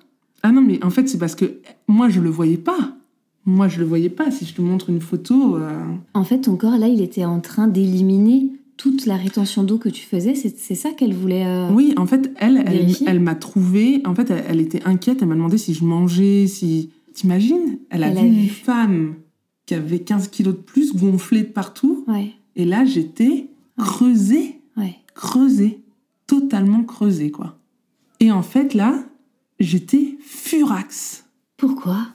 On m'avait fait suer toute ma grossesse parce que j'avais grossi, parce sous-entendu je suis grosse, Ouais. je mange mal, alors que je savais que j'avais fait hyper attention. Ouais. J'avais fait hyper attention au point de maigrir. Mm. Tu te rends compte? Mm. Ouais, c'est dingue. T'as, oui, on t'a pas prévenu qu'il pouvait aussi y avoir la rétention d'eau là-dedans, dans Non, ces kilos. J'ai maigri. Ouais. Tu te rends compte le- l'enjeu? Ouais. Ça a été un. Alors du coup, ça a expliqué aussi pourquoi j'étais extrêmement fatiguée. Bien sûr. Ça a expliqué la, la très haute tension, la base, la chute de tension. Et dès que j'ai perdu cette flotte, Hmm. plus du tout de tension, tu vois. Ouais. Enfin, plus de problème de tension. Ouais. euh. Plus de montagne russe de tension, ouais. Et en fait, c'est elle qui m'a vue à l'hôpital et qui, du coup, m'a revue là, parce qu'elles sont deux sages-femmes et Mhm. tout, qui m'a dit, il faut que tu, faut qu'on regarde ce qui... Et là, quand je suis montée sur la balance, mais j'étais... T'étais estomaqué Ah non, mais t'aurais dû voir ma tête. Ouais. Et là, j'en parle à Julien, il me dit, oui, c'est vrai que t'as perdu d'un coup, euh, mais en fait, tout s'explique. Ouais. Que tout le monde me faisait la remarque de ma poche urinaire, de, toi, Mhm. que j'allais tout le temps aux toilettes, que... Mhm. éliminer l'eau pendant... Ouais. Et ça, j'étais fâchée. Hmm. J'étais très fâchée. J'étais vraiment très fâchée parce que, euh, eh ben en fait, t'es fatiguée, Hmm. c'est dur. Moi, j'ai découvert que ma forme de torture à moi, c'était la fatigue. Ouais. Être fatiguée, je me suis rendu compte que c'était vraiment difficile, quoi. Ah bah, ça te met dans un état euh, et ça te pousse un peu dans tes retranchements. C'est- C'est une torture, hein. ce manque de sommeil en plus Ah ouais. de, voilà, de, de l'état euh, ouais, physique. Donc l'enjeu, ça a été de me dire, ok, donc j'ai pris sur moi. En fait, c'est comme si j'étais fâchée de d'avoir pris sur moi pendant toute ma grossesse. Le bébé va pas tenir, je suis trop grosse. euh, faut maigrir, faut maigrir. T'entends que ça. hein. Toutes les filles, elles le savent. hein. Dès que tu prends du poids, t'entends que ça à tous tes rendez-vous. euh, voilà. Donc moi aussi, je les entendais, mais à chaque fois, je disais, et à chaque fois, bah oui, mais en plus, vous êtes obèse. Bah, je le sais. Donc toi, il y avait tout cet enjeu-là et tout. Et là, c'est c'est comme si j'avais envie de tous les appeler, de leur dire, euh, Vous voyez que vous voyez c'était que pas- j'ai bien mangé. Sais, comme s'il Mm. fallait que je me justifie de Ouais. dire. euh, Oui, parce qu'il y a, il y a cette injustice. C'est- C'est normal. Tu Et- t'es tu t'es senti euh, un peu lésé, quoi, par tout ça. Bah, en fait, je me suis surtout dit que à chaque fois, je me mets à la place d'une fille qui a moins de. euh, Confiance en elle. par rapport Ouais, à, à ouais. l'obésité. Mm. Et, Et qui donc- peut flancher, ouais. Non, mais t'imagines Et donc, ça me met dans une rage folle, quoi. Ouais. Et puis en même temps, j'ai envie de me battre et j'ai pas envie de me battre. Et puis en même temps, enfin. Et puis il y a Bohème aussi, tout ça. J'essaye de communiquer des choses, de dire des choses, tu vois. J'essaye Mm. de. Et puis voilà, quoi. Et puis il y a aussi un bébé, qui est un bébé qui est RGO. Ah, voilà. Pour ne pas aider. un bébé qui est RGO et en fait euh, face au bébé RGO la seule réponse médicale qu'on te donne c'est bah du lait épaissi bien sûr et de l'inexium alors moi j'ai eu la chance il n'est pas passé par la gaz Gaviscon Mm. j'ai une amie il- son petit il, il a deux ans il est toujours sous Gaviscon quoi C'est l'angoisse. et en fait les nuits blanches sur internet moi qui ne regarde jamais internet en termes médical voilà Mhm. parce que t'as une rougeur sur le bras t'as quatre cancers donc Ouais. euh, voilà C'est clair. Et là, le côté RGO, j'étais démunie, quoi. Mm. Et Maxence avait très mal au ventre et tout. Et là, si je peux donner deux conseils aux mamans, c'est les bébés qui naissent par césarienne, toutes les mamans, donnez des probiotiques au bébé dès que vous rentrez à la maison. Parce qu'en fait, et ça c'est une naturopathe qui m'a expliqué, que un bébé qui sort par voie basse Mhm. est un bébé qui prend la flore vaginale de la maman au passage. Pour se construire sa, sa flore intestinale. Exactement. Exactement. Et donc un bébé César Mhm. qui ne passe pas par la case flore vaginale Mhm. a besoin de probiotiques pendant minimum un mois. Ouais. T'as envie de dire, mais en fait, les gars, vous m'avez pompé l'air pendant deux heures sur euh, ne pas avoir de rapport sexuel ou protégé, et personne ne dit aux mamans qui ont eu des bébés César qu'il faut faire du probiotique. Ouais. Alors je ne sais pas si c'est euh, en tout cas automatique, mais c'est vrai que c'est un, un super bon point. Je me souviens que une amie, euh, Elodie, que j'ai interviewée, m'avait donné ce, ce conseil-là qui avait été euh, refusé quand j'en avais fait la demande à l'hôpital. Mais je sais que certaines femmes l'ont déjà fait. Je crois que c'est un petit peu flou pour l'instant, mais peut-être que ça se développera. On peut très bien récupérer avec une petite euh. Cuillère. Ah, une cuillère. euh, ouais, ou une petite euh, curette, enfin quelque chose, en tout cas euh, stérile, enfin hygiénique bien sûr, euh, récupérer un peu de flore vaginale pour l'insérer en fait dans le, le creux de la joue en fait du bébé. D'accord. En fait, de le faire toi-même, tu vois, mécaniquement. Non, mais ça serait tellement plus naturel. Mais voilà, ça entraîne aussi peut-être des, Des enjeux. des enjeux d'hygiène, de, de, de, de microbes, peut-être de choses comme ça. Donc, en tout cas, voilà, pour le, les, les petits coulisses, moi j'avais fait cette demande-là à l'hôpital qui avait euh, été refusée. Ils n'avaient jamais entendu parler euh, de ça, que ce soit le, le sage-femme ou le gynéco. Donc, c'est pas encore très développé. Mais c'est vrai que c'est un très très bon point et je pense qu'il y a un- J'en parlais justement avec Nadia, pas Ouais. plus tard qu'il y a deux jours. Ne me spoile pas. Ouais. Et euh, je te spoil pas sur son histoire, mais en tout cas, elle a connu en tout cas ses déboires de RGO avec sa petite euh, Louise. Et on s'en parlait. Et je, je crois qu'il y a vraiment un gros vide d'informations au sein même des équipes médicales. Et j'ai l'impression que nous, en faisant des recherches auprès d'autres mamans, on arrive parfois à avoir, ce qui est dingue, plus d'informations que des équipes médicales Ouais.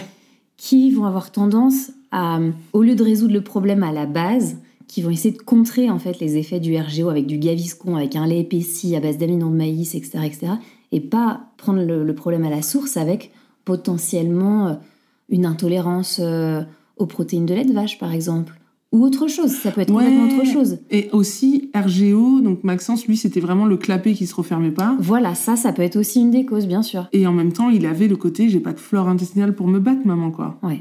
Et puis le côté RGO pur, alors il vomissait pas, mais il avait une haleine tellement acide, le pauvre, que tu savais qu'il souffrait, quoi. Mm. Et donc, j'ai trouvé sur un blog. Alors oui, je ne regardais que les blogs médicaux québécois. me demande Ouais. pas pourquoi. Ouais. Là-bas, c'est quand même vachement Mm. plus clair. euh, Bon. Et donc, il y a, il y a un site d'ailleurs, c'est Grand- Naître Grandir, non? Naître et Grandir? Je Peut-être. sais plus. C'est, pour moi, c'est ma Bible de la petite enfance de Maxence. Et euh, j'avais lu une interview d'une maman qui disait son top 3 ou 4 de ce qu'il faut faire avec un bébé RGO. Mhm. 1. Changer la couche avant le bib. Tu l'allonges avant le bib, tu vois? D'accord. Ah oui, d'accord, ok. donc tu l'allonges avant le bib. Deux, bib. Ensuite, euh, en fonction de la taille du bib, elle te donnait un tableau de... Il faut s'asseoir sur le canapé, mettre l'enfant entre ses seins et garder, euh, toi, l'enfant... La verticalité. Ouais. Hmm Et elle te donnait genre euh, 210, 45 minutes, 230, une heure. Toi, elle te donnait un tableau de... Et du coup, moi, j'ai fait ça. Et aussi beaucoup... Alors, j'ai pas mis Maxence beaucoup sur le ventre. Mhm. Et du coup, il a mis longtemps à, à lever la tête, à, voilà. Mais par contre, il était tout le temps dans un transat. Alors nous, tu as compris qu'on est très grand. Ouais. Donc j'avais acheté tout le système Keio de bébé confort qui n'existe plus en magasin à l'heure actuelle, je crois, où tout est à hauteur. C'est-à-dire tu mets le transat à hauteur, tu mets le cosy à hauteur, tu mets tout est à hauteur. On avait la baignoire à hauteur, on a... tout est à hauteur. Trop bien pour éviter de se casser le dos, surtout aussi. Ouais, et puis nous, on est grands. Eh ouais, ouais. Donc, euh, tu vois, et donc du coup, il était dans son transat Mhm. très souvent. Donc c'est un bébé qui a su s'asseoir rapidement, mais qui savait pas faire de quatre pattes. Tu vois l'enjeu Ouais, ouais. Donc tu, en vrai, tu fais jamais bien. Ah, mais ça, c'est ça, la vie de maman. On culpabilise toujours. Ouais. C'est-à-dire, est-ce que je fais au mieux? Ouais, voilà. En fait, bon, écoute-toi. Donc voilà, le côté RGO, on l'a réglé petit à petit comme ça, avec un lait épaissi, et à surtout essayer de l'aider à garder le plus longtemps possible dans l'estomac pour digérer, et à, Ouais. et avoir, euh, tu sais, l'espèce de banquette que tu mets sous le matelas, là, l'espèce de Mhm. trapèze, là, pour avoir le matelas un peu... Surélevé, Ouais. légèrement. Donc c'est vrai qu'on a eu de la chance et puis il a vite fait ses nuits, il mangeait Mm. bien, c'est un bébé, euh, franchement un bébé de rêve quoi. Et puis la fameuse sage-femme me dit, je te fais un, carrément le truc dans le mélange timing, hein. t'as vu, je pense à des trucs super importants, mais elle me dit, à Bonneville, il y a un ostéopathe qui s'est installé, Mhm. il est tout nouveau, mais c'est un ostéopathe qui a été voir les sages-femmes, euh, qui leur a expliqué comment il travaillait, qui a expliqué qu'il avait fait... euh, il mélange l'ostéopathie, la médecine chinoise, et il a appris en Polynésie française. D'accord. Donc tu dis, ok, Quel mélange ouais, Quel cocktail ouais, ouais, et tu dis, il faut... Et elle, elle me dit, ça mange pas de pain, Mm. on, on faut emmener euh, Maxence chez l'ostéo et tout. Julien, qui est super ostéo, il dit, on, on va emmener Maxence chez Ouais. l'ostéo. Donc t'arrives et tu te retrouves face à un nounours de, aussi grand que nous, barbu, des grandes mains, tu dis, euh, je peux m'en aller? Tu te dis, comment je vais lui donner ma crevette dans ses mains Ouais. euh, hein? Et là, j'ai vu, tu sais, comme les vidéos, tu vois le bébé qu'on leur donne le bain et qui s'endorment là. Ouais. Et ben là, en fait, il a manipulé Détendu. Maxence. Relaxé. Donc, avec ses grandes paluches, là, il a manipulé Maxence. Et en fait, il a beaucoup manipulé sa mâchoire. Et peut-être que le RGO de Maxence vient là. Quand ils l'ont aspiré, Mhm. il lui aurait déplacé la mâchoire. Ah oui. Ah, Tu sais, c'est malléable. Hein. Ah oui, oui, et puis dans l'urgence, en fait, euh, je- oui. Oui, bien puis sûr. surtout, c'est malléable, c'est Mhm. un enfant. Donc, il- déjà, il nous dit, première des choses, il va falloir... euh, donc, il le manipule, il lui dit, c'est bon pour la mâchoire. Ensuite, il nous dit un truc, il nous dit, euh, votre enfant, il va falloir qu'il se muscle le buste, votre bébé. Et en fait, à chaque fois que vous le levez sous les épaules, Mhm. ça fait comme tu sais, le jeu qui fait des ressorts Oui. là. Ça, ça agrandit le ressort. Ça distend. Ouais. Mhm. Et donc, il nous dit, il faut arrêter. Vous ne portez plus votre enfant sous les épaules. Mm. Mais en fait, il nous dit, on devrait, aucun parent ne devrait porter Oui. des bébés sous les épaules. Oui. C'est une main sous les fesses, sous le Mm. scrotum, Mm. et une main qui tient la tête. Il m'a dit, c'est comme ça qu'on porte un bébé jusqu'à l'âge qu'il sache s'asseoir. Mhm. Alors tu dis, ah bon? Que tu découvres, hein, tu vois. ouais. Et tu te dis, bon, est-ce que le RGO, c'est lié à ça ou pas? Apparemment, oui, parce qu'au fur et à mesure qu'il se muscle bien le buste, bah, le clapet se referme mieux, tout est lié, tu Ah. vois. Et donc, on, voilà, et il me demande de revoir Maxence, genre un mois après. Alors, je dis, ah bon, d'accord. Puis, vraiment, nous, on est hyper disciplinés, tu vois. Tu Mm. nous dis, fais ça, on fait ça. Un mois après, il le revoit, il prend Maxence, il me dit, ah, vous m'avez écouté. Mais direct, tu vois Il a vu. tout de suite, il a senti euh, et tout.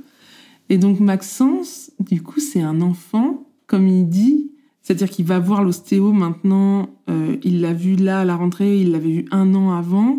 C'est un enfant qui se souvient, le corps se souvient des manipulations ostéo. Il y a l'empreinte. C'est dingue. hein. Et tu vois, moi, j'y croyais pas. Il me dit, on, essaiera de faire des séances un peu régulières. En plus, Julien, il est vraiment là-dedans. Enfin, il, il est grand et mince. Donc, tu vois, Mhm. lui, un ostéo, ça lui fait vraiment du bien au dos et tout. Et donc, euh, donc lui, il est débordé. Toutes les mamans le connaissent. C'est-à-dire que c'est un ostéo limite pour tous les bébés du Ouais, bassin c'est de l'Arve, quoi, de la c'est vallée de l'Arve. d'avoir une Ouais. personne comme ça. Il est hyper connu, hyper recherché maintenant pour son côté euh, Comment il s'appelle? euh, docteur Belin. Enfin, je dis docteur, c'est ostéopathe, euh, Mm. monsieur Belin. Mhm. Quand on y est retourné la début d'année, j'avais envie d'y aller pour plein de raisons. Maxence, il est digne fils de son père et de sa mère, il grandit beaucoup. Mhm. Je l'habille en 6 ans. Il fait plus d'un mètre Et il a dix. 4 ans. Mhm. Il a pas encore ses 4 ans, tu vois. Mm. Et donc, euh, il grandit beaucoup et tout. Et je me dis, bon, après, c'est un enfant de 3 ans et demi que tu emmènes voir l'ostéo. Tu te dis, ça va être le carnage total. euh. Et en fait, carrément pas, quoi. Il s'est laissé manipuler. souven- il m'a- et donc, il m'a expliqué, le corps se souvient Ouais. des manipulations, quoi. Ouais, ça m'étonne pas. Et lui, il me dit, est-ce que moi, je veux faire euh, une séance d'ostéo après ma césarienne Euh, Non. Tu as pas pensé? T'avais pas envie? Non, et puis je suis pas trop tout ça, moi, tu vois.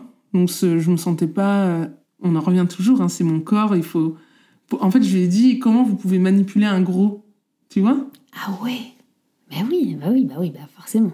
Et il me dit, mais. T'as cette empreinte-là, toi. Ouais, ouais. Mhm. Et il me dit, bah oui, il y a aucun problème, il y a des choses que Mhm. je peux pas faire, mais il y a aucun problème. Mais je lui dis, non, remets ça une autre fois. hein. Et tu vois, ça fait 4 ans qu'on le connaît et j'y suis toujours pas allée pour moi, quoi. Ah ouais. Ça fait du bien. Ouais, je... en- encore faut-il que je laisse quelqu'un manipuler mon corps, tu Mhm. vois. Quel enjeu Quel enjeu. Et quel enjeu tout ce récit Quelle aventure Je suis hyper contente, hein. tu as fait la lumière sur euh, Tu un trouves sujet euh, ouais, qui est pas évident quand même, hein. qui est pas évident, qui peut gêner, qui peut mettre mal à l'aise, qui peut concerner que les autres, qui est pas simple quoi. Franchement, qui est pas simple. Donc, La euh, grossophobie la grossophobie, ouais. Faut mettre un mot dessus, quoi. Ouais. Faut pas en avoir peur de ce mot. hein. Ouais, ouais. La grossophobie, c'est. Ça existe. Mais je te trouve euh, bien, bien courageuse de l'assumer. euh, bah voilà, de, de- d'en parler. Je pense que ça va aider quand même beaucoup de mamans. Tu vois, je suis émue. Fou. Bah, Tu veux que je raconte une Ouais. blague? Mais non, mais oui.